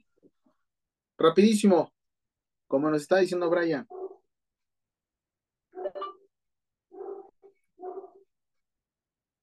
Conjunto de normas. ay, ¿Cómo va a ser un conjunto de normas? Perdón. Conjunto de reglas o disposiciones de orden genérico de un tema o materia específica en el ámbito de salud. Es este de acá.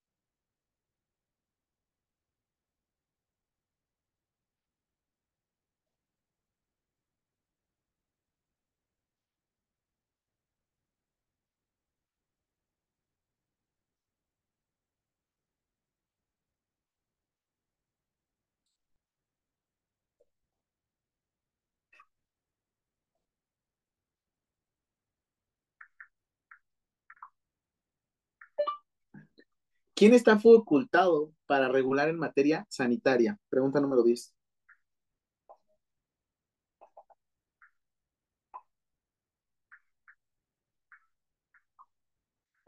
Consejo de Salubridad General y Secretaría de Salud a nivel federal.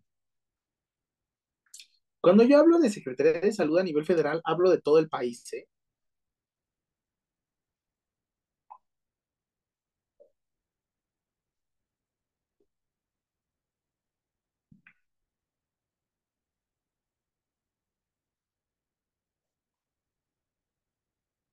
Escuche bien esta canción.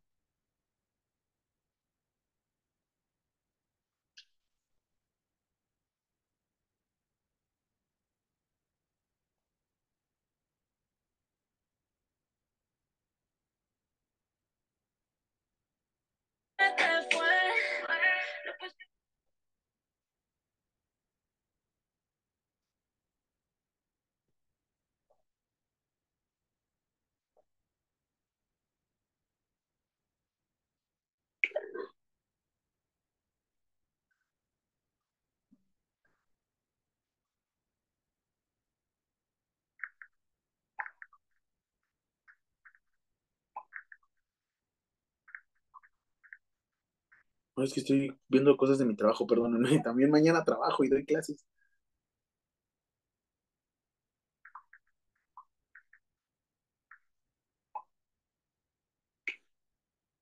¿Listos? ¿Cuál es el derecho humano que estábamos protegiendo? El derecho a la salud, a la protección de la salud. Chulada, perfecto. Derecho a la protección de la salud. Y lo mismo vieron, ¿cuál es el objeto de la materia? Derecho a la protección de la salud, ¿vale? Entonces, ¿cuál es el campo de aplicación? Ahorita te voy a explicar esto, no es pregunta.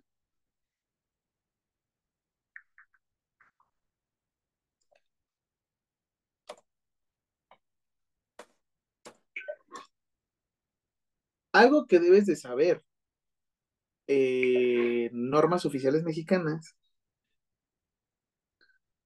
es que la NOM sí tiene sanción, ¿sabes? La norma oficial mexicana sí tiene sanción. A diferencia de la guía de práctica clínica, la guía nada más la sigues si quieres o no. Ok. Siguiente pregunta, y esto sí te va a interesar. ¿Cómo se clasifican las normas oficiales mexicanas en México?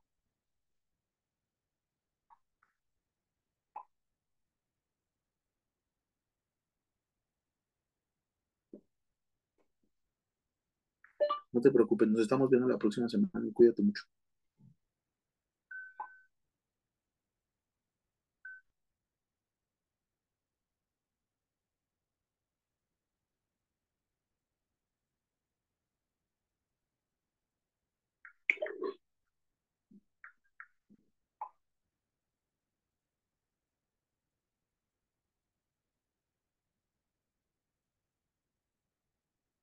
¿Qué has visto de las normas oficiales mexicanas? ¿Cómo se clasifican? ¿Qué has visto? ¿Cómo se clasifican? Te dice norma oficial mexicana, SSA. ¿Qué? SSA1, SSA2, SSA3 y una fecha al final en algunos, el Chula. año, por ejemplo. Perfecto. Rápido, te voy a explicar qué onda. Siguiente pregunta, se van a clasificar en SSA1, como nos estuvo diciendo Mayra, SSA2 y SSA3.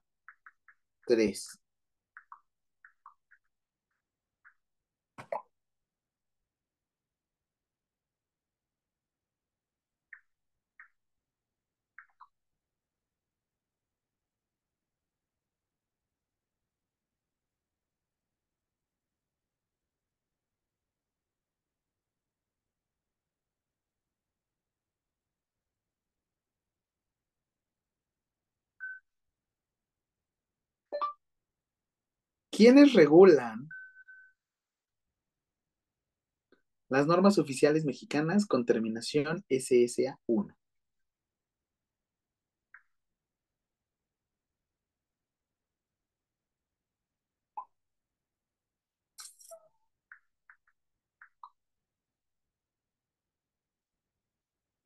Ahí dice, ¿no? Comité Consultivo Nacional de Normalización y Control y Fomento Sanitario. No me anotes eso, licenciado. Tú me dices, ¿para qué te dé la respuesta?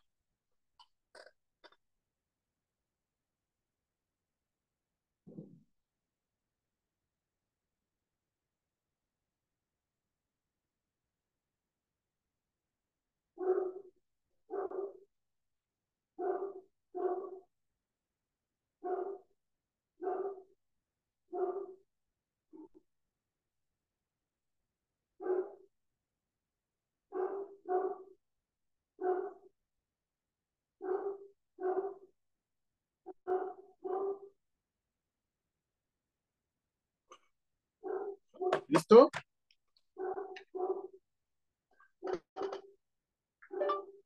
Cofepris.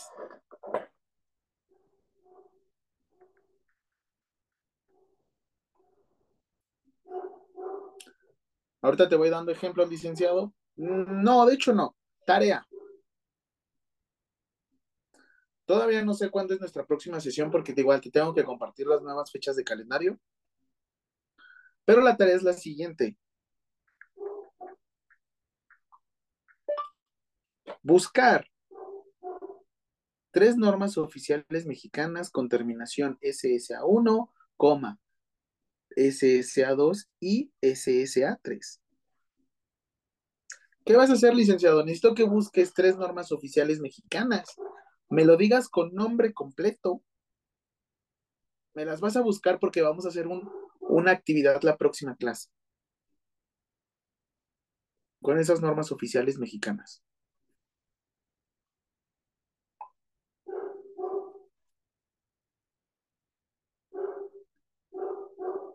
¿Sí me di a entender? Ah, y la próxima clase es examen.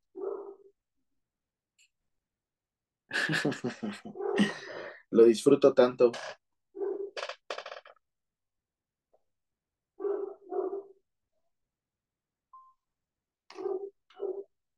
¿Sí me Son las 7 de la noche. ¿Falta media hora de licenciado? Tranquilo, ya ibas a correr.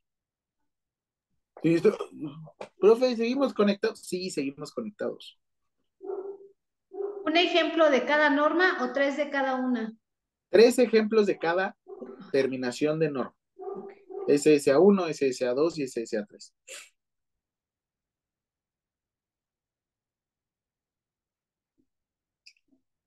Solamente descárgalas o tenlas a la mano porque vamos a hacer la actividad la próxima clase. ¿Sí? Perfecto, sigo.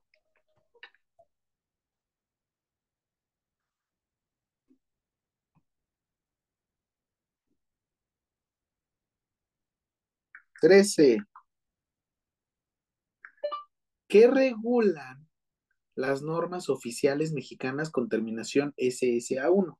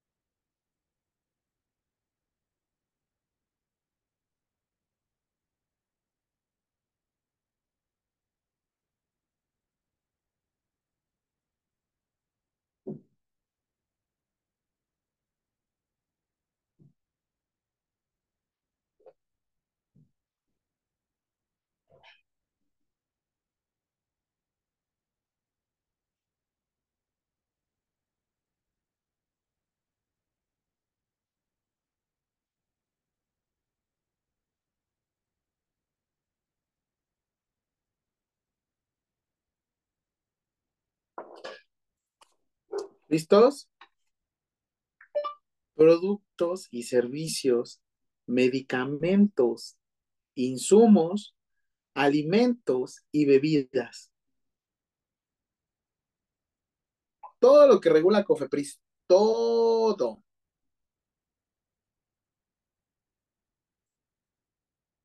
¿Sí sabías esto, licenciado? ¿Sabías el manejo de las normas oficiales mexicanas?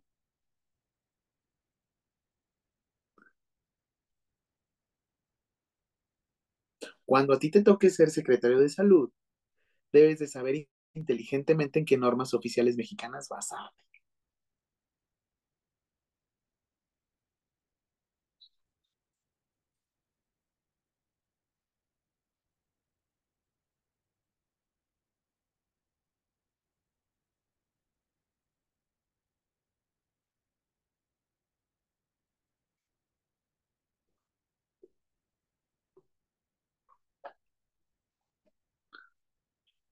Cuando termines me dices para que sigamos con lo siguiente. Bueno, para que sigamos con la siguiente pregunta.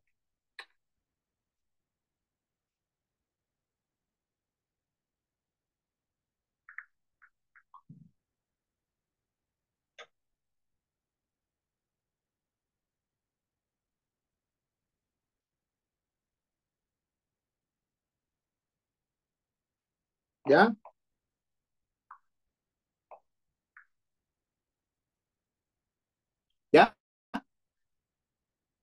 ¿Ya merito? ¿Ya casi? Avientos. Listo. 14. ¿Quiénes regulan las normas oficiales mexicanas con terminación SA2?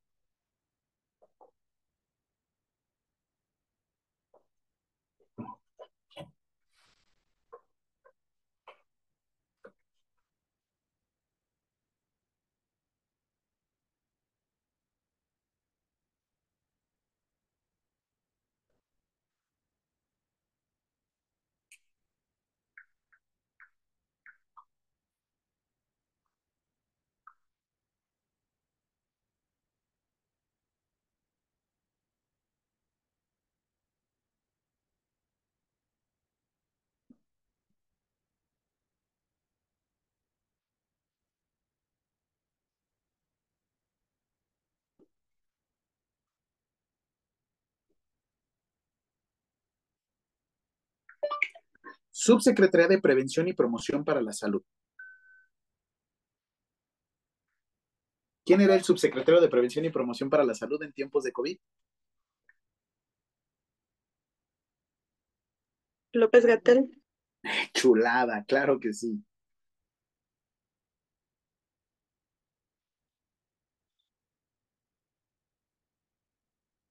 Hugo López Gatel.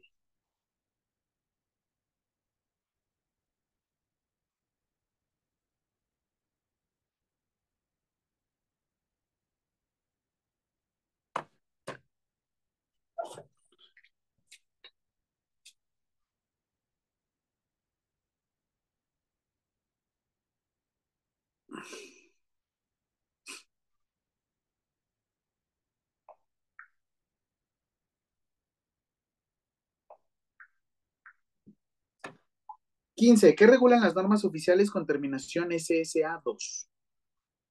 Licenciado, dime, ¿eh? porque si no le perdemos el ritmo, ¿eh? acuérdate, tengo que darte esto de velocidad.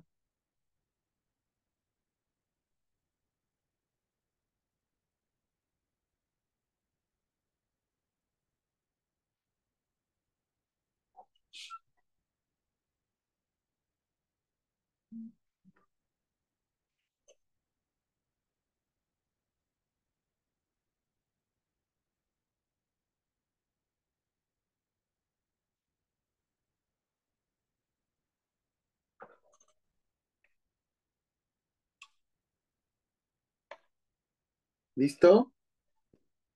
Recuerden, SSA 2. Te lo explico rapidísimo. Procesos biofisiológicos y en su mayoría patologías.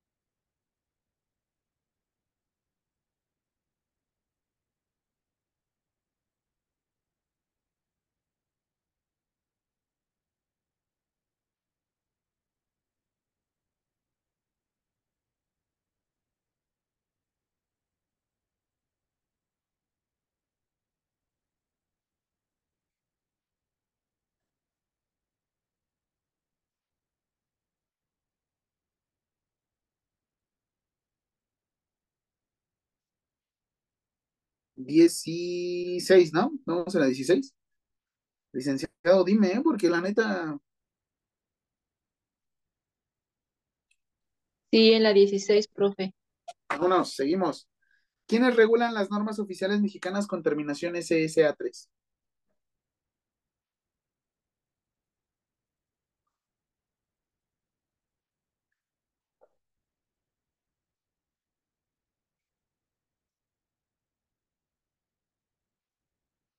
Subsecretaría de Desarrollo e Integración de Personal.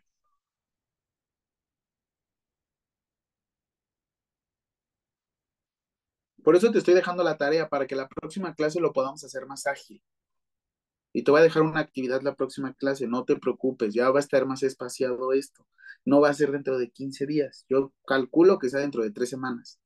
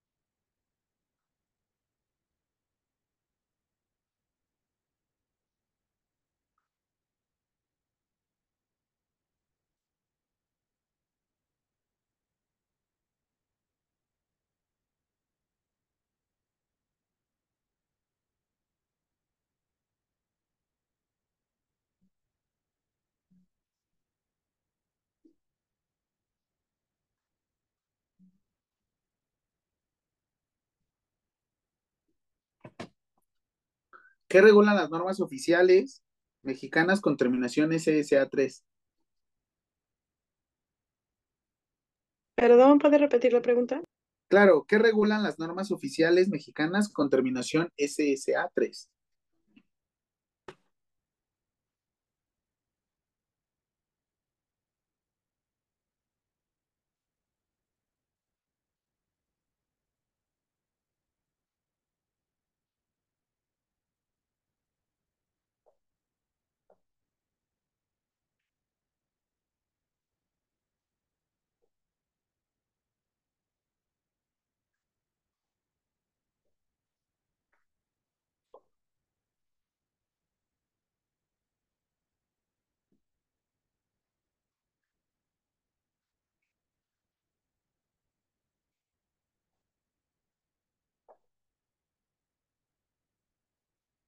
Tú me dices, licenciado. ¿Listo? Perfecto.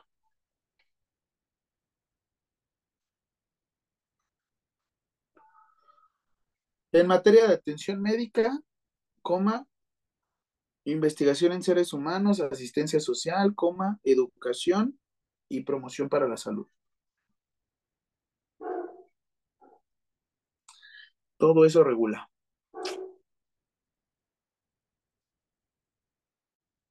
Y esta información, pese a que ya egresamos y ya estamos ejerciendo la enfermería, no la manejamos. No la manejamos. No sabíamos lo que era SSA1, SSA2 y SSA3.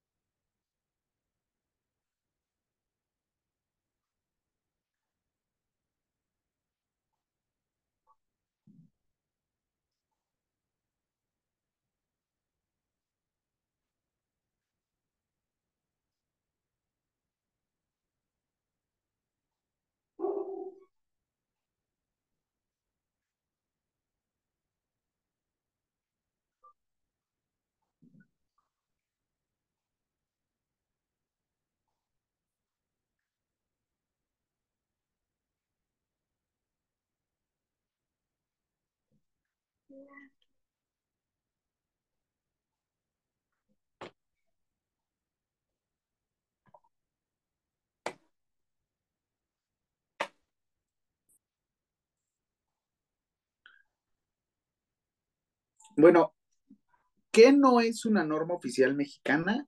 Eh, no es un manual de procedimientos, no es una guía diagnóstica, no es una guía diagnóstica terapéutica, no es una guía de práctica clínica, no es un catálogo, no es un instrumento para justificar incremento de recursos.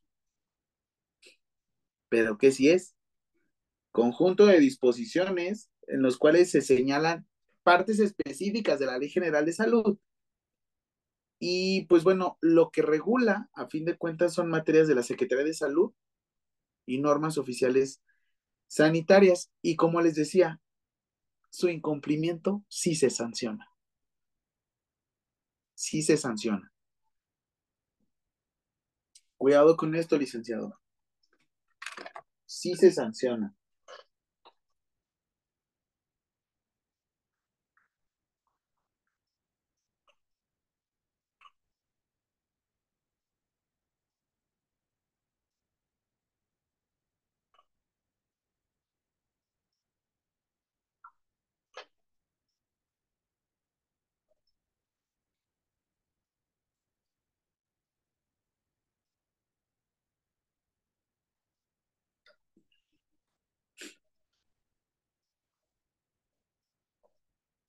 A mí me apasiona mucho el tema de las normas oficiales mexicanas, pero porque yo sé de dónde vienen.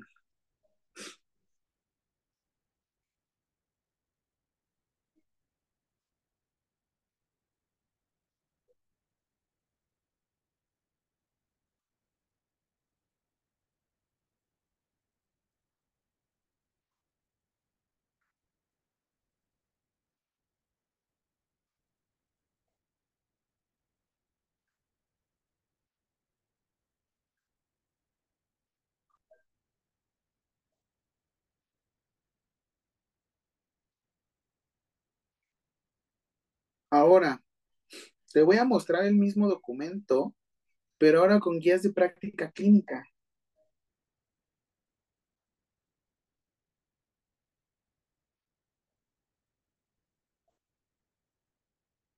Y esto te lo voy a enviar por WhatsApp.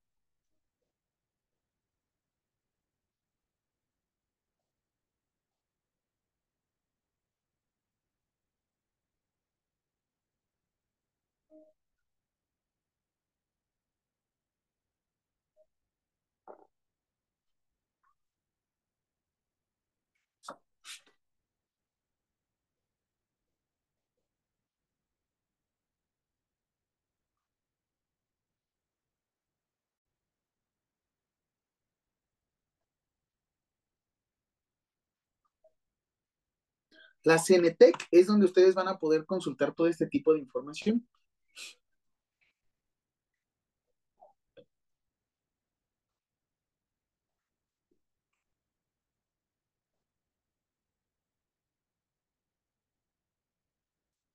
CNTEC es Centro Nacional de Excelencia Tecnológica en Salud. Cuando tengas tiempecito, date una vuelta por ahí, te va a ayudar sobre todo para que tengas información y datos precisos en el área de la salud.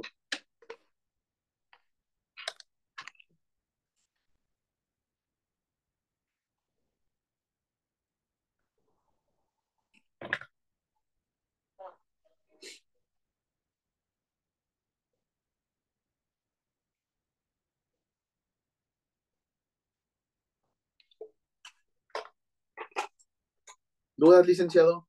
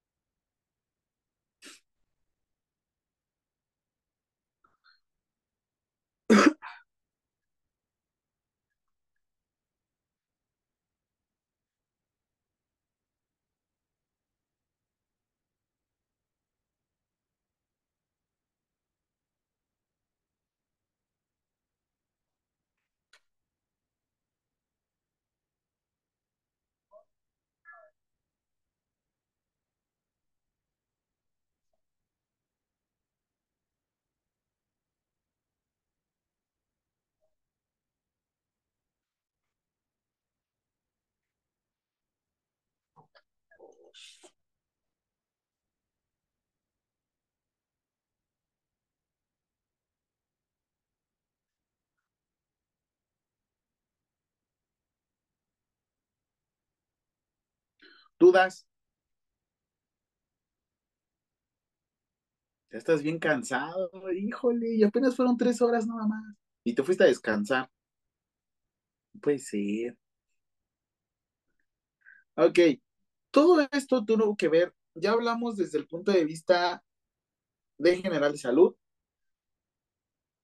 ya vimos normas oficiales mexicanas, ya vimos eh, constitución política de los Estados Unidos mexicanos. Te voy a hacer examen la próxima clase relacionado con normas oficiales mexicanas, ley general de salud. Todas las preguntas están en el WhatsApp. ¿Qué le armas? Pero prepárate.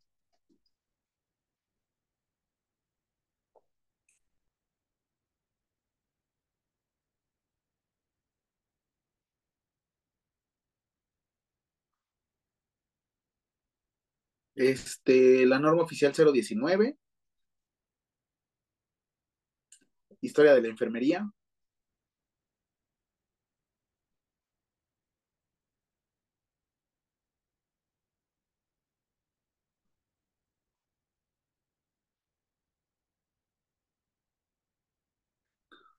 Teoría en enfermería. mmm, no, ¿sabes qué?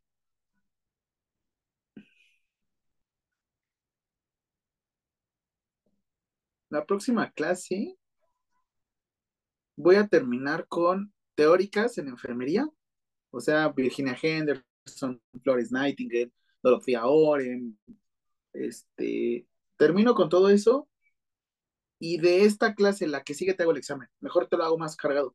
30 preguntas, ¿te parece? Entre más preguntas, mejor. Si la riegas en uno, te compensas en otro, relájate. Sí, mejor la próxima clase vemos teóricas, filosóficas, normas oficiales mexicanas. Te enseño cómo ocuparlas y el examen te lo hago de esta sesión a la que sigue, ¿te parece? ¿No? No importa. Yo dicto. Sea lo que Dios disponga. Ah, aquí soy Dios. De todos modos, la clase que se queda grabada, ¿tú qué armas?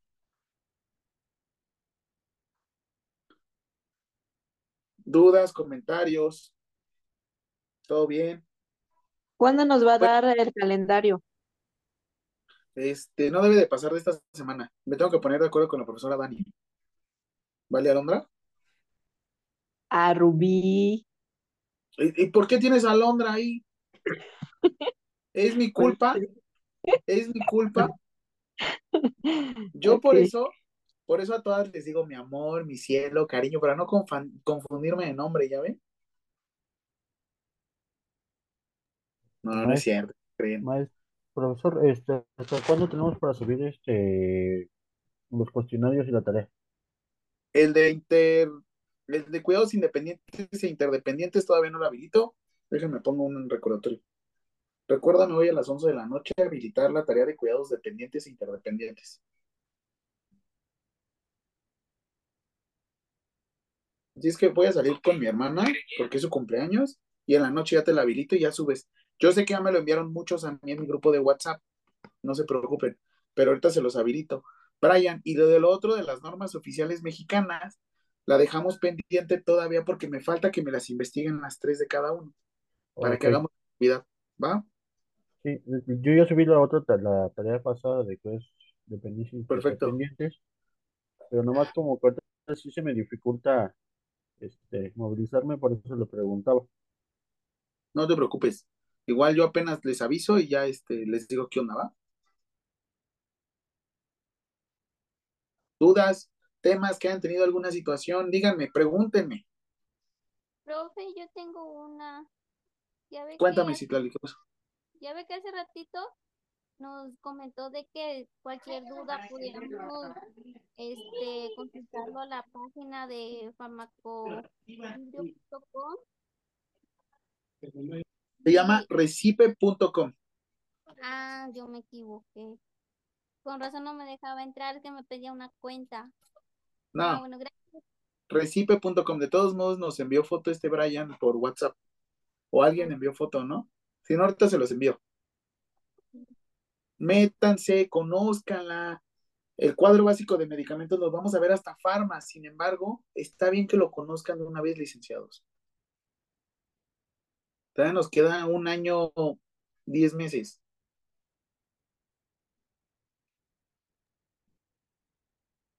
Nos va a ir en friega, se los prometo. Ya, si Dios quiere, pues ya, aunque yo esté en otro país, les voy a seguir dando clases. No se me estresen.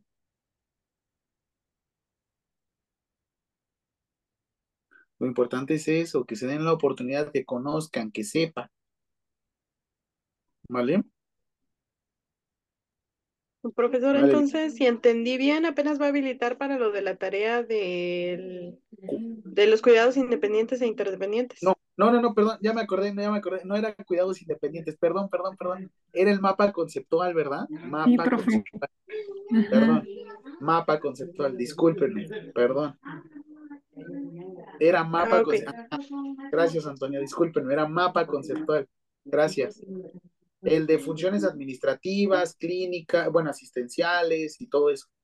Ese es el que me falta. Bien, entonces apenas, apenas se va a habilitar entonces. Ah, ok. Se me olvidó, discúlpenme. Muchas gracias. Gracias por la aclaración. Ahorita lo actualizo. Sí, perdónenme. Otra vez, este, perdónenme. Profe, Dale. ¿era mapa conceptual con los cuatro puntos ahí mismo o era un- mapa conceptual de cada punto? No, con los cuatro puntos. Un solo mapa conceptual. No, Ah, sí, bueno, qué gandalla. ¿eh? Gracias. Profe, yo ya se lo mandé por WhatsApp desde la semana pasada. Sin tema. Pero espero que tu nombre esté bien. Maestro, yo Sí. también se lo acabo de WhatsApp. Vale, no te preocupes. Ok, gracias. Profe, yo tengo una pregunta. ¿Qué pasó, Francisca? Con respecto a las normas, entonces tenemos que imprimir esas normas, No, descargarlas e imprimirlas. Una- las descargamos nada más. Ah, ok. Y Y damos les los voy a- ejemplos. Y les voy a enseñar a leerlas. Ah, ok. Tiene su Sí, está bien. chistecito. Y ya tener, tenerlas nada más como archivo. Ah, ok.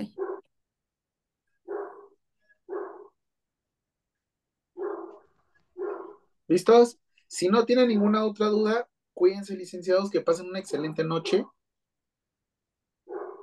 Cualquier Gracias, cosa, aquí estoy en contacto, ¿va? Gracias. Gracias. Gracias. Nos vemos. Gracias.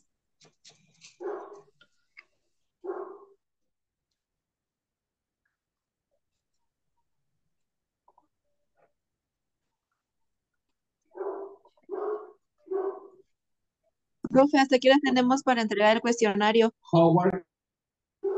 Le voy a poner hasta las Diez. 12. Hoy a las 12. Apenas lo voy a habilitar. Ah, no, el cuestionario se los puse hasta las, hasta las 12 hoy. Ahí está en Classroom. Corran.